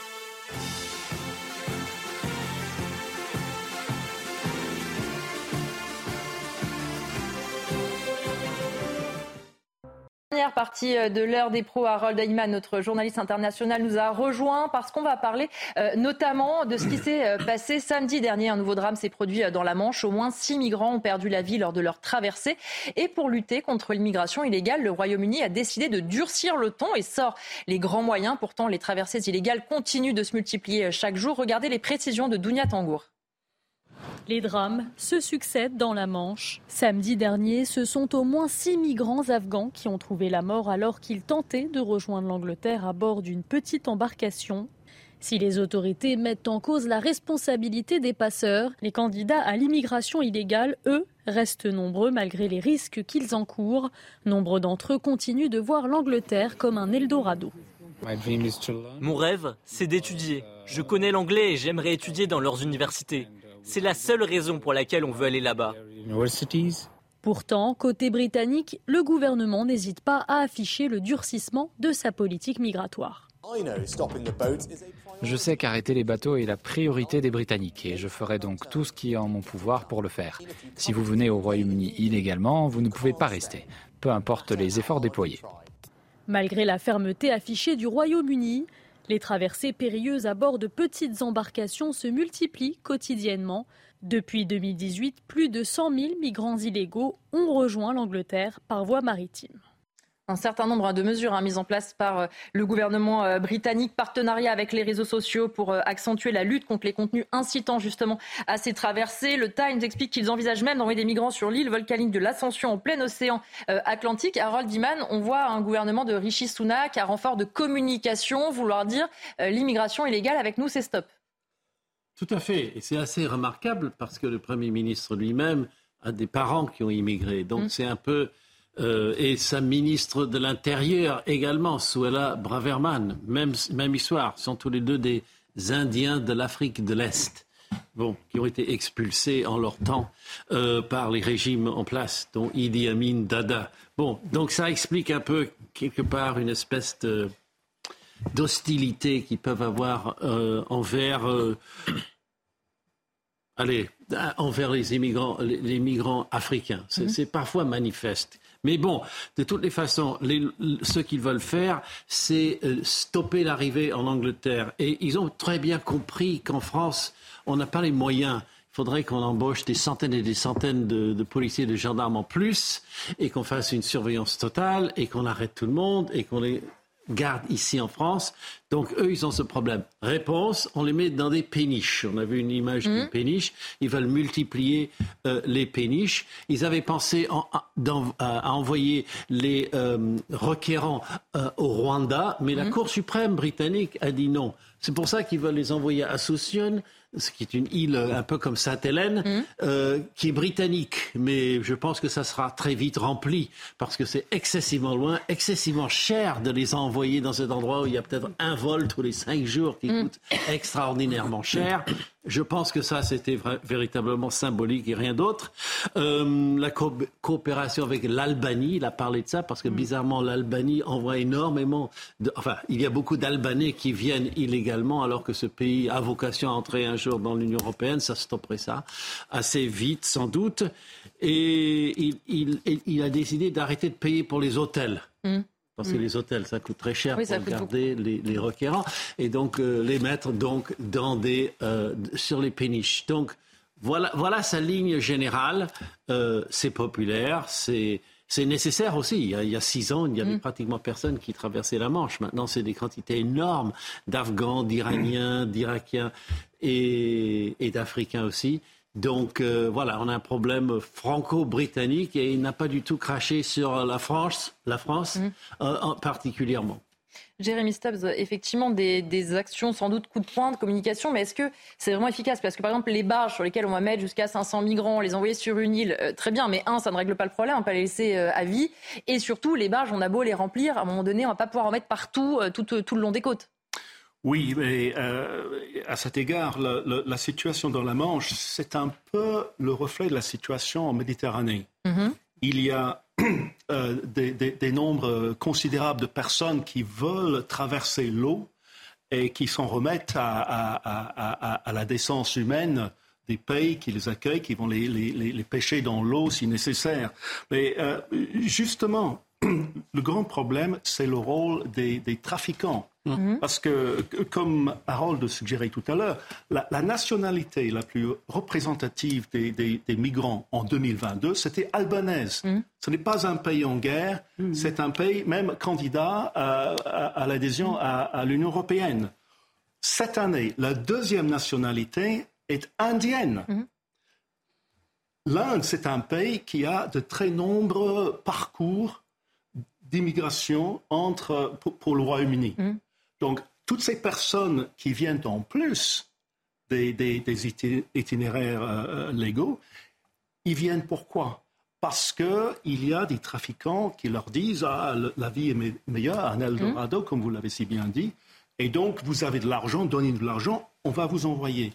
Donc, euh, euh, ce n'est pas qu'une question humanitaire, il y a aussi une question de criminalité. Mmh. Le grand problème, et je pense que Harold en a parlé, on a une une, une nouvelle loi euh, impressionnante qui dit que toute personne qui, arrive sur le territoire britannique pour faire sa demande d'asile, là, doit être expulsée. Doit être expulsée. Le problème, c'est où?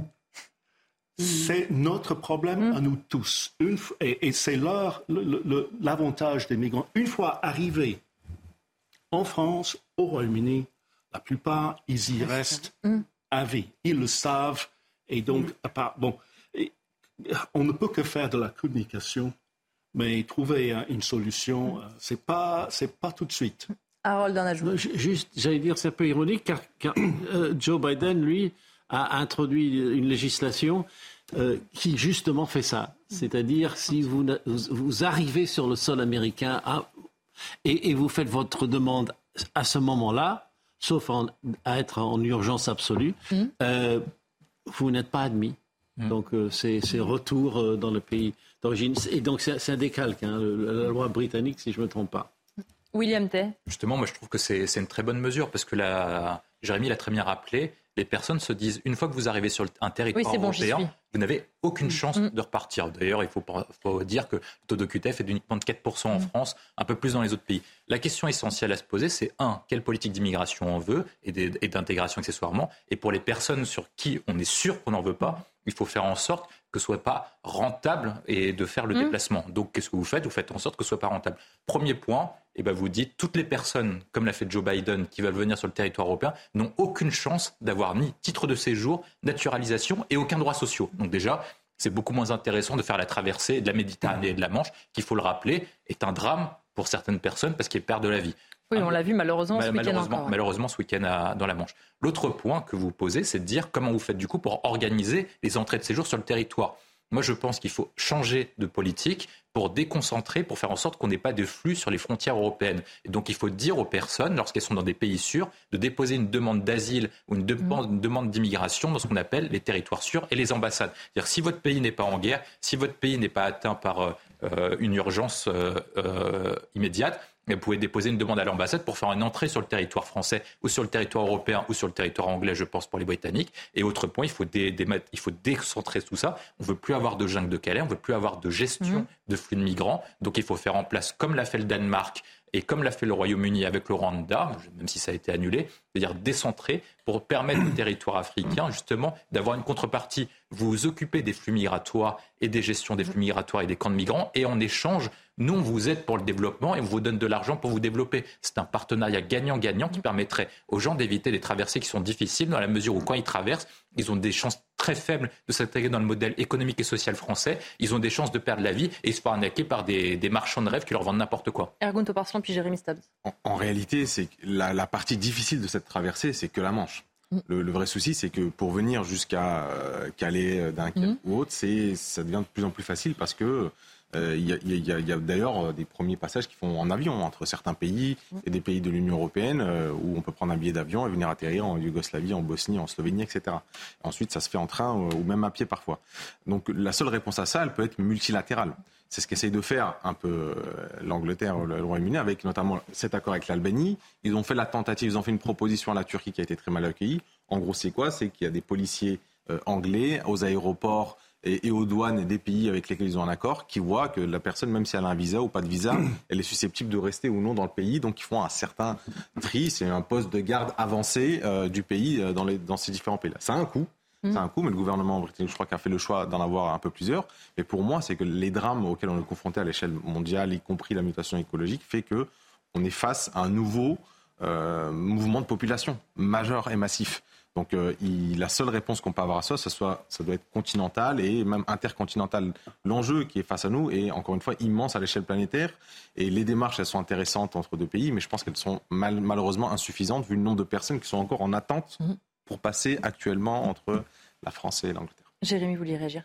Euh, juste un, un point, le Rwanda, ce n'est pas encore fini, mais c'est en appel. Donc, euh, entre toutes les, toutes les instances euh, qui, qui, qui en jugent, euh, c'est c'est quand même bloqué. Mais ce n'est pas encore tout à fait mort. Mais ce ce qui est vrai, Ergun a, a tout à fait raison. La seule solution, c'est une solution internationale. Et la vaste majorité depuis 2018, des personnes cherchant à traverser euh, euh, la Manche sont iraniennes, Mm. qui n'est pas un pays en guerre. On, peut comprendre que les gens veulent quitter l'Iran, mais ce n'est pas un pays en guerre. Donc il, il faudrait, bon, c'est un, un- un vœu pieux peut-être, mais il faudrait une grande, un grand colloque international pour remettre à plat le statut de réfugié, les, les- les- les conditions de, de transition des gens. Il faut que, que- et il faut aussi contenir la Cour européenne des droits de l'homme. Je ne dis pas qu'il qu'il faille l'abolir, mais il faut contenir, il faut limiter son pouvoir qui est excessif. Abdoulaye Kanté, je vous entendais aussi réagir quand on parlait du rôle euh, des passeurs et de ce trafic-là. Justement, je rebondis à ce que disait Jérémy, qui a très justement dit qu'il y a ce côté criminalisation. C'est qu'effectivement, c'est que l'enjeu aussi, c'est sécuritaire, c'est aussi de pouvoir attaquer, mais de manière massive, ces passeurs justement qui euh, obtiennent des milliers, des centaines de milliers d'euros pour des personnes qui pensent, euh, on va dire, à l'Eldorado, c'est-à-dire euh, euh, que ce soit outre-Manche ou même peut-être en essayant de rentrer en France, or qu'ils savent très bien qu'ils vont vers une mort certaine. Aujourd'hui, quand on voit que la Méditerranée et voire même la Manche sont devenus des tombeaux à ciel ouvert. Euh, N'oublions pas aussi la période dans laquelle nous nous sommes. Actuellement, nous sommes en période estivale, donc il fait beau. Donc certains pensent effectivement que la mer sera plus calme et que ce sera plus facile. Donc il y aura évidemment des arrivées massives. Je vais aussi euh, rejoindre de ce qu'il disait Ergun, c'est qu'il y a aussi euh, euh, des postes avancés. Donc justement, la- l'Angleterre veut essayer de mettre des policiers dans d'autres pays pour essayer peut-être en amont de pouvoir contrôler les visas de certaines personnes qui voudraient rentrer sur le territoire si c'est de manière régulière.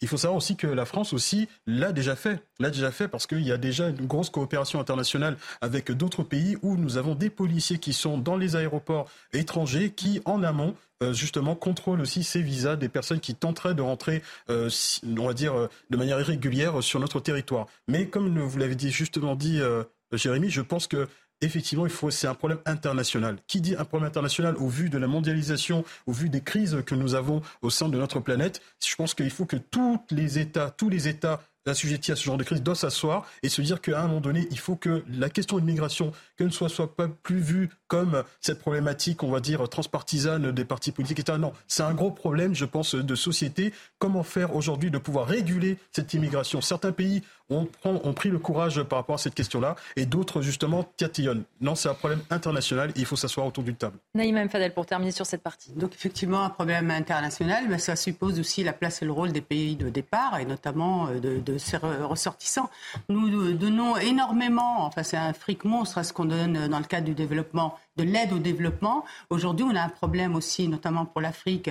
Euh, on a un problème, c'est qu'on n'évalue pas, on ne contrôle pas où va cette, euh, cet argent. Normalement, il est pour le développement, mais aussi pour la formation, etc., euh, la scolarité aussi de cette jeunesse, parce que c'est un continent où il y a une proportion de jeunes, je crois, de l'ordre de 75%. Donc la question aujourd'hui de cette, qui devient, enfin internationale, elle doit aussi, à, à un moment, mettre au pied du mur, si je puis dire, les pays de, de départ et les engager, et ne pas arrêter de leur donner de l'argent, de l'argent sans rien contrôler, sans rien évaluer et sans conditionner cette aide. On va continuer à parler d'international avec cette déclaration du ministre des Armées, Sébastien Lecornu, le ministre qui était interrogé par Var Matin et qui dit un certain nombre de choses, dont celle-ci. On ne peut pas ne pas voir qu'un foyer terroriste majeur est à nouveau à un jet de pierre des rives de la Méditerranée. Harold, il a raison, le ministre, de s'inquiéter.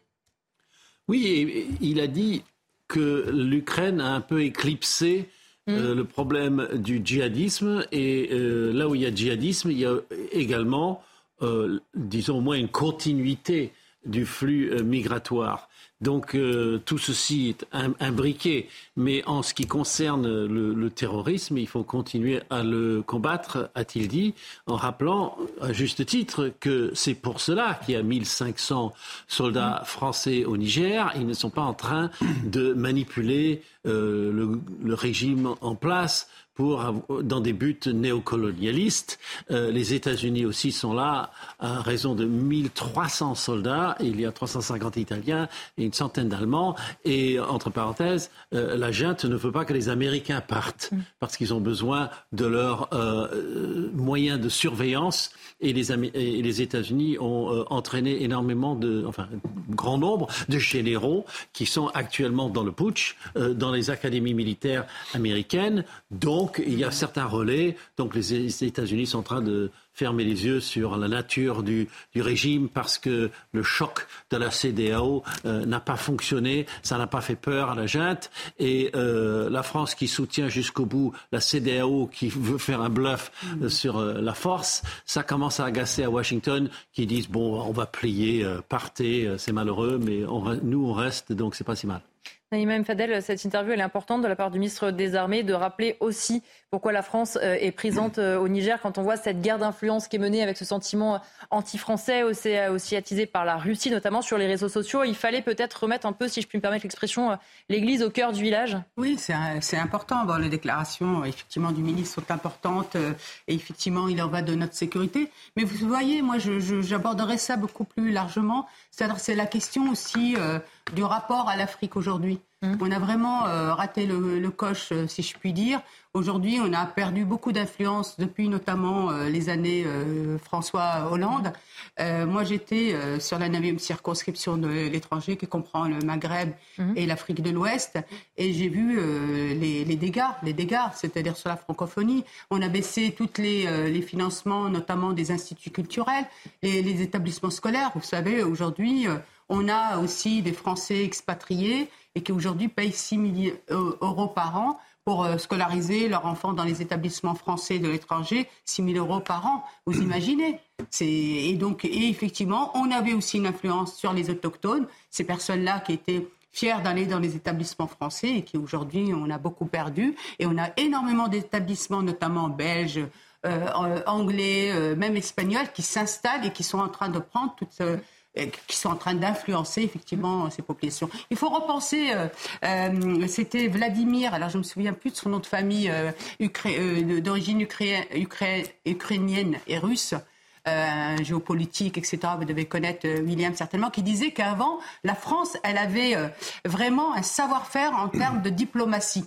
C'est-à-dire qu'ils avaient vraiment des grands diplomates euh, et elle avait une influence notamment dans le monde euh, ara- arabe. Et que cette influence a été complètement euh, perdue. Je me souviens plus de son nom. C'est il est Vladimir, Vladimir non Merci, voilà, William. Mais Pour terminer, William. Mais dessus, c'est pas uniquement une affaire de diplomate, c'est une affaire de ligne politique et de stratégie. Oui. Euh, nous, par exemple, on a le premier tournant qu'on a loupé, c'est la question de la décolonisation. C'est-à-dire que les Britanniques ont mieux réussi que nous en créant le Commonwealth. Je trouve que nous, en ayant maintenu en fait une France-Afrique avec euh, à l'époque Jacques Faucard, puis finalement sans le maintenir, euh, dû égard à une ligne politique qui était euh, très floue sur ces questions.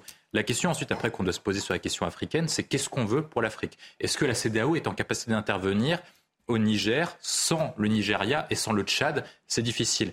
Est-ce que si nous, on n'intervient pas, moi, c'est la question que je pose, est-ce qu'il n'y aura pas une résurgence des groupes islamiques dans la mesure où, quand vous regardez la carte, vous avez le Mali qui est tombé, le Burkina Faso qui est tombé, le Niger qui va tomber actuellement, c'est-à-dire que vous aurez une instabilité sur la zone. Cette instabilité va produire trois conséquences néfastes.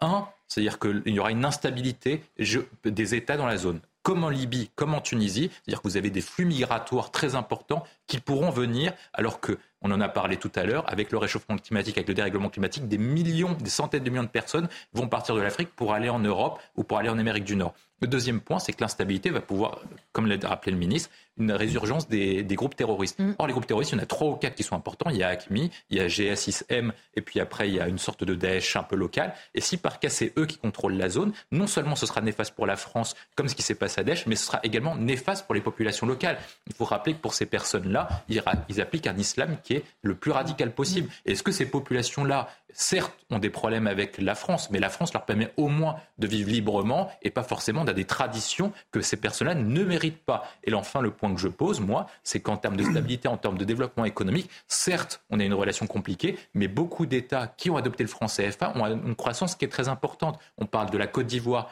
on parle du Sénégal, qui ont maintenant une croissance et se dirigent vers une certaine prospérité. Donc je pense que le chemin du co-développement à travers la francophonie et un partenariat gagnant-gagnant est, est- est important pour nous deux, pour nos deux, pour nos deux, pour nos deux zones géographiques.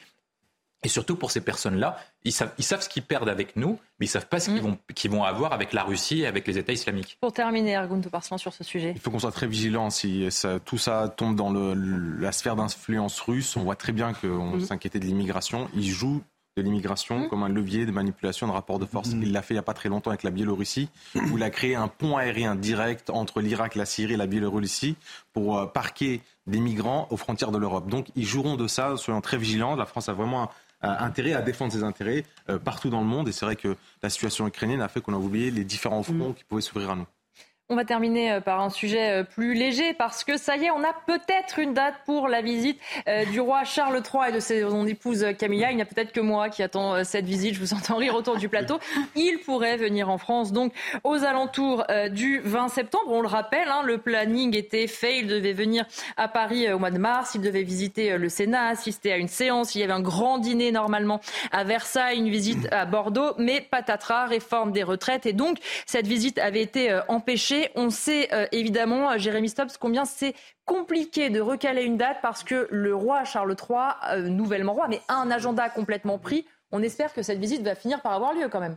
Oui, bien sûr, parce que la France doit rattraper son retard. Mm. C'est la France qui devait avoir l'honneur de la ben première visite. Ben Comme l'avait fait sa mère. Et, c'est quand même une humiliation. Mm. Parce que c'est encore, une fois, c'est l'Allemagne comme son équipe mm. de foot dans le temps, qui a raflé la mise, mm. qui a accueilli le, le, prince euh, le roi le Roi, attention, vous allez le vexer si vous regardez. Où il a fait un tabac, mm. ou, un tabac, peut-être. Mais euh, ça, ça c'est quand même un, dommage aussi pour, un peu pour les relations bah euh, franco-britanniques qui commencent quand même à s'améliorer beaucoup. Et ça, c'est une très bonne nouvelle. Donc, si enfin le roi Charles arrive, ce sera même un, pas en avant, je crois, important sur le plan diplomatique, comme on disait. Mais il faudra changer les plans, puisque s'il vient en septembre, il n'y a pas de séance au Sénat, et donc Naïma M. Fadel, qu'est-ce qu'il va faire? Il peut venir à CNews, ceci dit, on peut l'accueillir ah ben, peut-être. Avec un grand plaisir, avec en plus Jérémy qui sera là. Euh, voilà. Harold et Jérémy seront les interprètes officiels. Exactement. Non, mais écoutez, en septembre, euh, j'allais vous dire Inch'Allah, parce que c'est pas sûr, hein, vous savez, euh, la, rentrée va être un peu quand même, on a des rendez-vous à la rentrée. On va pas pouvoir faire le coup une deuxième fois d'avoir de nouveau des émeutes, parce qu'il ne va plus revenir. Possible. Non, non, non, ça, ah, devrait bien se passer. Euh, je pense qu'effectivement, quand on a un homme d'État qui, qui arrive sur le territoire, justement, on, a, on va dire que euh, si je caricature un petit peu, on a juste décalé pour que ce soit mieux accueilli. c'est joliment dit. Mais William, en un mot, c'est vrai que par contre, on a donné une image euh, à quelques jours, c'était deux, trois jours avant, on annule. quelle image, une fois de plus, de la France on donne C'est-à-dire qu'on n'est pas capable de faire, d'accueillir le roi Charles et son épouse qui veulent une visite importante, symbolique, pour faire comme sa mère avant le couronnement c'est quand même un honneur. Et en fait, on dit désolé, euh, on va pas pouvoir, euh, tout brûle dans Paris. Bah, moi, je trouve que, moi, je trouve qu'on aurait dû maintenir. Je trouve qu'on aurait dû maintenir la visite parce oui, mais il il pouvait pas aller à Bordeaux, il y avait plus de porte à l'hôtel de ville, par exemple. Oui, mais c'était pas pour ça. Non, c'est dur. Bah, euh, pardon. C'est juste en pleine réforme des retraites, oui, mais... des palais, c'était pas bah, terrible, terrible. Mais on aurait, on aurait pu maintenir parce qu'il y a quelque chose qui est plus fort que les mobilisations conjoncturelles. C'est l'histoire de nos deux, de l'histoire de nos mmh. deux pays. Euh, sa mère était venue dans notre pays et on a un lien particulier, même si on s'est beaucoup affronté lors de certaines mm. guerres euh, qu'on a oublié, mais on s'est beaucoup affronté et maintenant on est devenu alliés. Et moi je trouve que c'est quand même dommageable, alors que nos liens se sont renforcés, notamment avec la mm. première et la deuxième guerre mondiale, que Charles III était obligé d'aller en Allemagne pour son premier déplacement en Europe. Moi je trouve que c'est honteux pour notre pays et qu'à certains moments, les personnes, certes, ont le droit de se mobiliser contre le gouvernement. Oui, bien sûr. Et moi, je ne suis pas le premier à, à pouvoir les critiquer non plus. Et donc, mais par contre, il y a quelque chose qui est plus fort que nous, c'est notre place à mhm. l'international. Et, et les relations diplomatiques. Il vaut mieux rester chez soi pour que notre pays soit pas dégradé. On vous tiendra au courant, en tout cas évidemment, de cette visite ô combien importante et que vous pourrez suivre évidemment sur CNews. Merci à tous les six d'avoir été euh, mes invités. Merci aussi à Samuel Vasselin, Justine Cerquera pour la préparation de cette émission et à toutes les équipes en régie. Michael Thomas à la réalisation, Éric Boimard au son, David Tonnelier à la vision. Et donc on termine avec Michel Sardou. Encore comme ça, on l'aura bien entendu. Écoutez, on se fait plaisir. C'est l'heure des pros été. Il faut en profiter. Tout de suite, c'est Midi News avec Thomas Bonnet.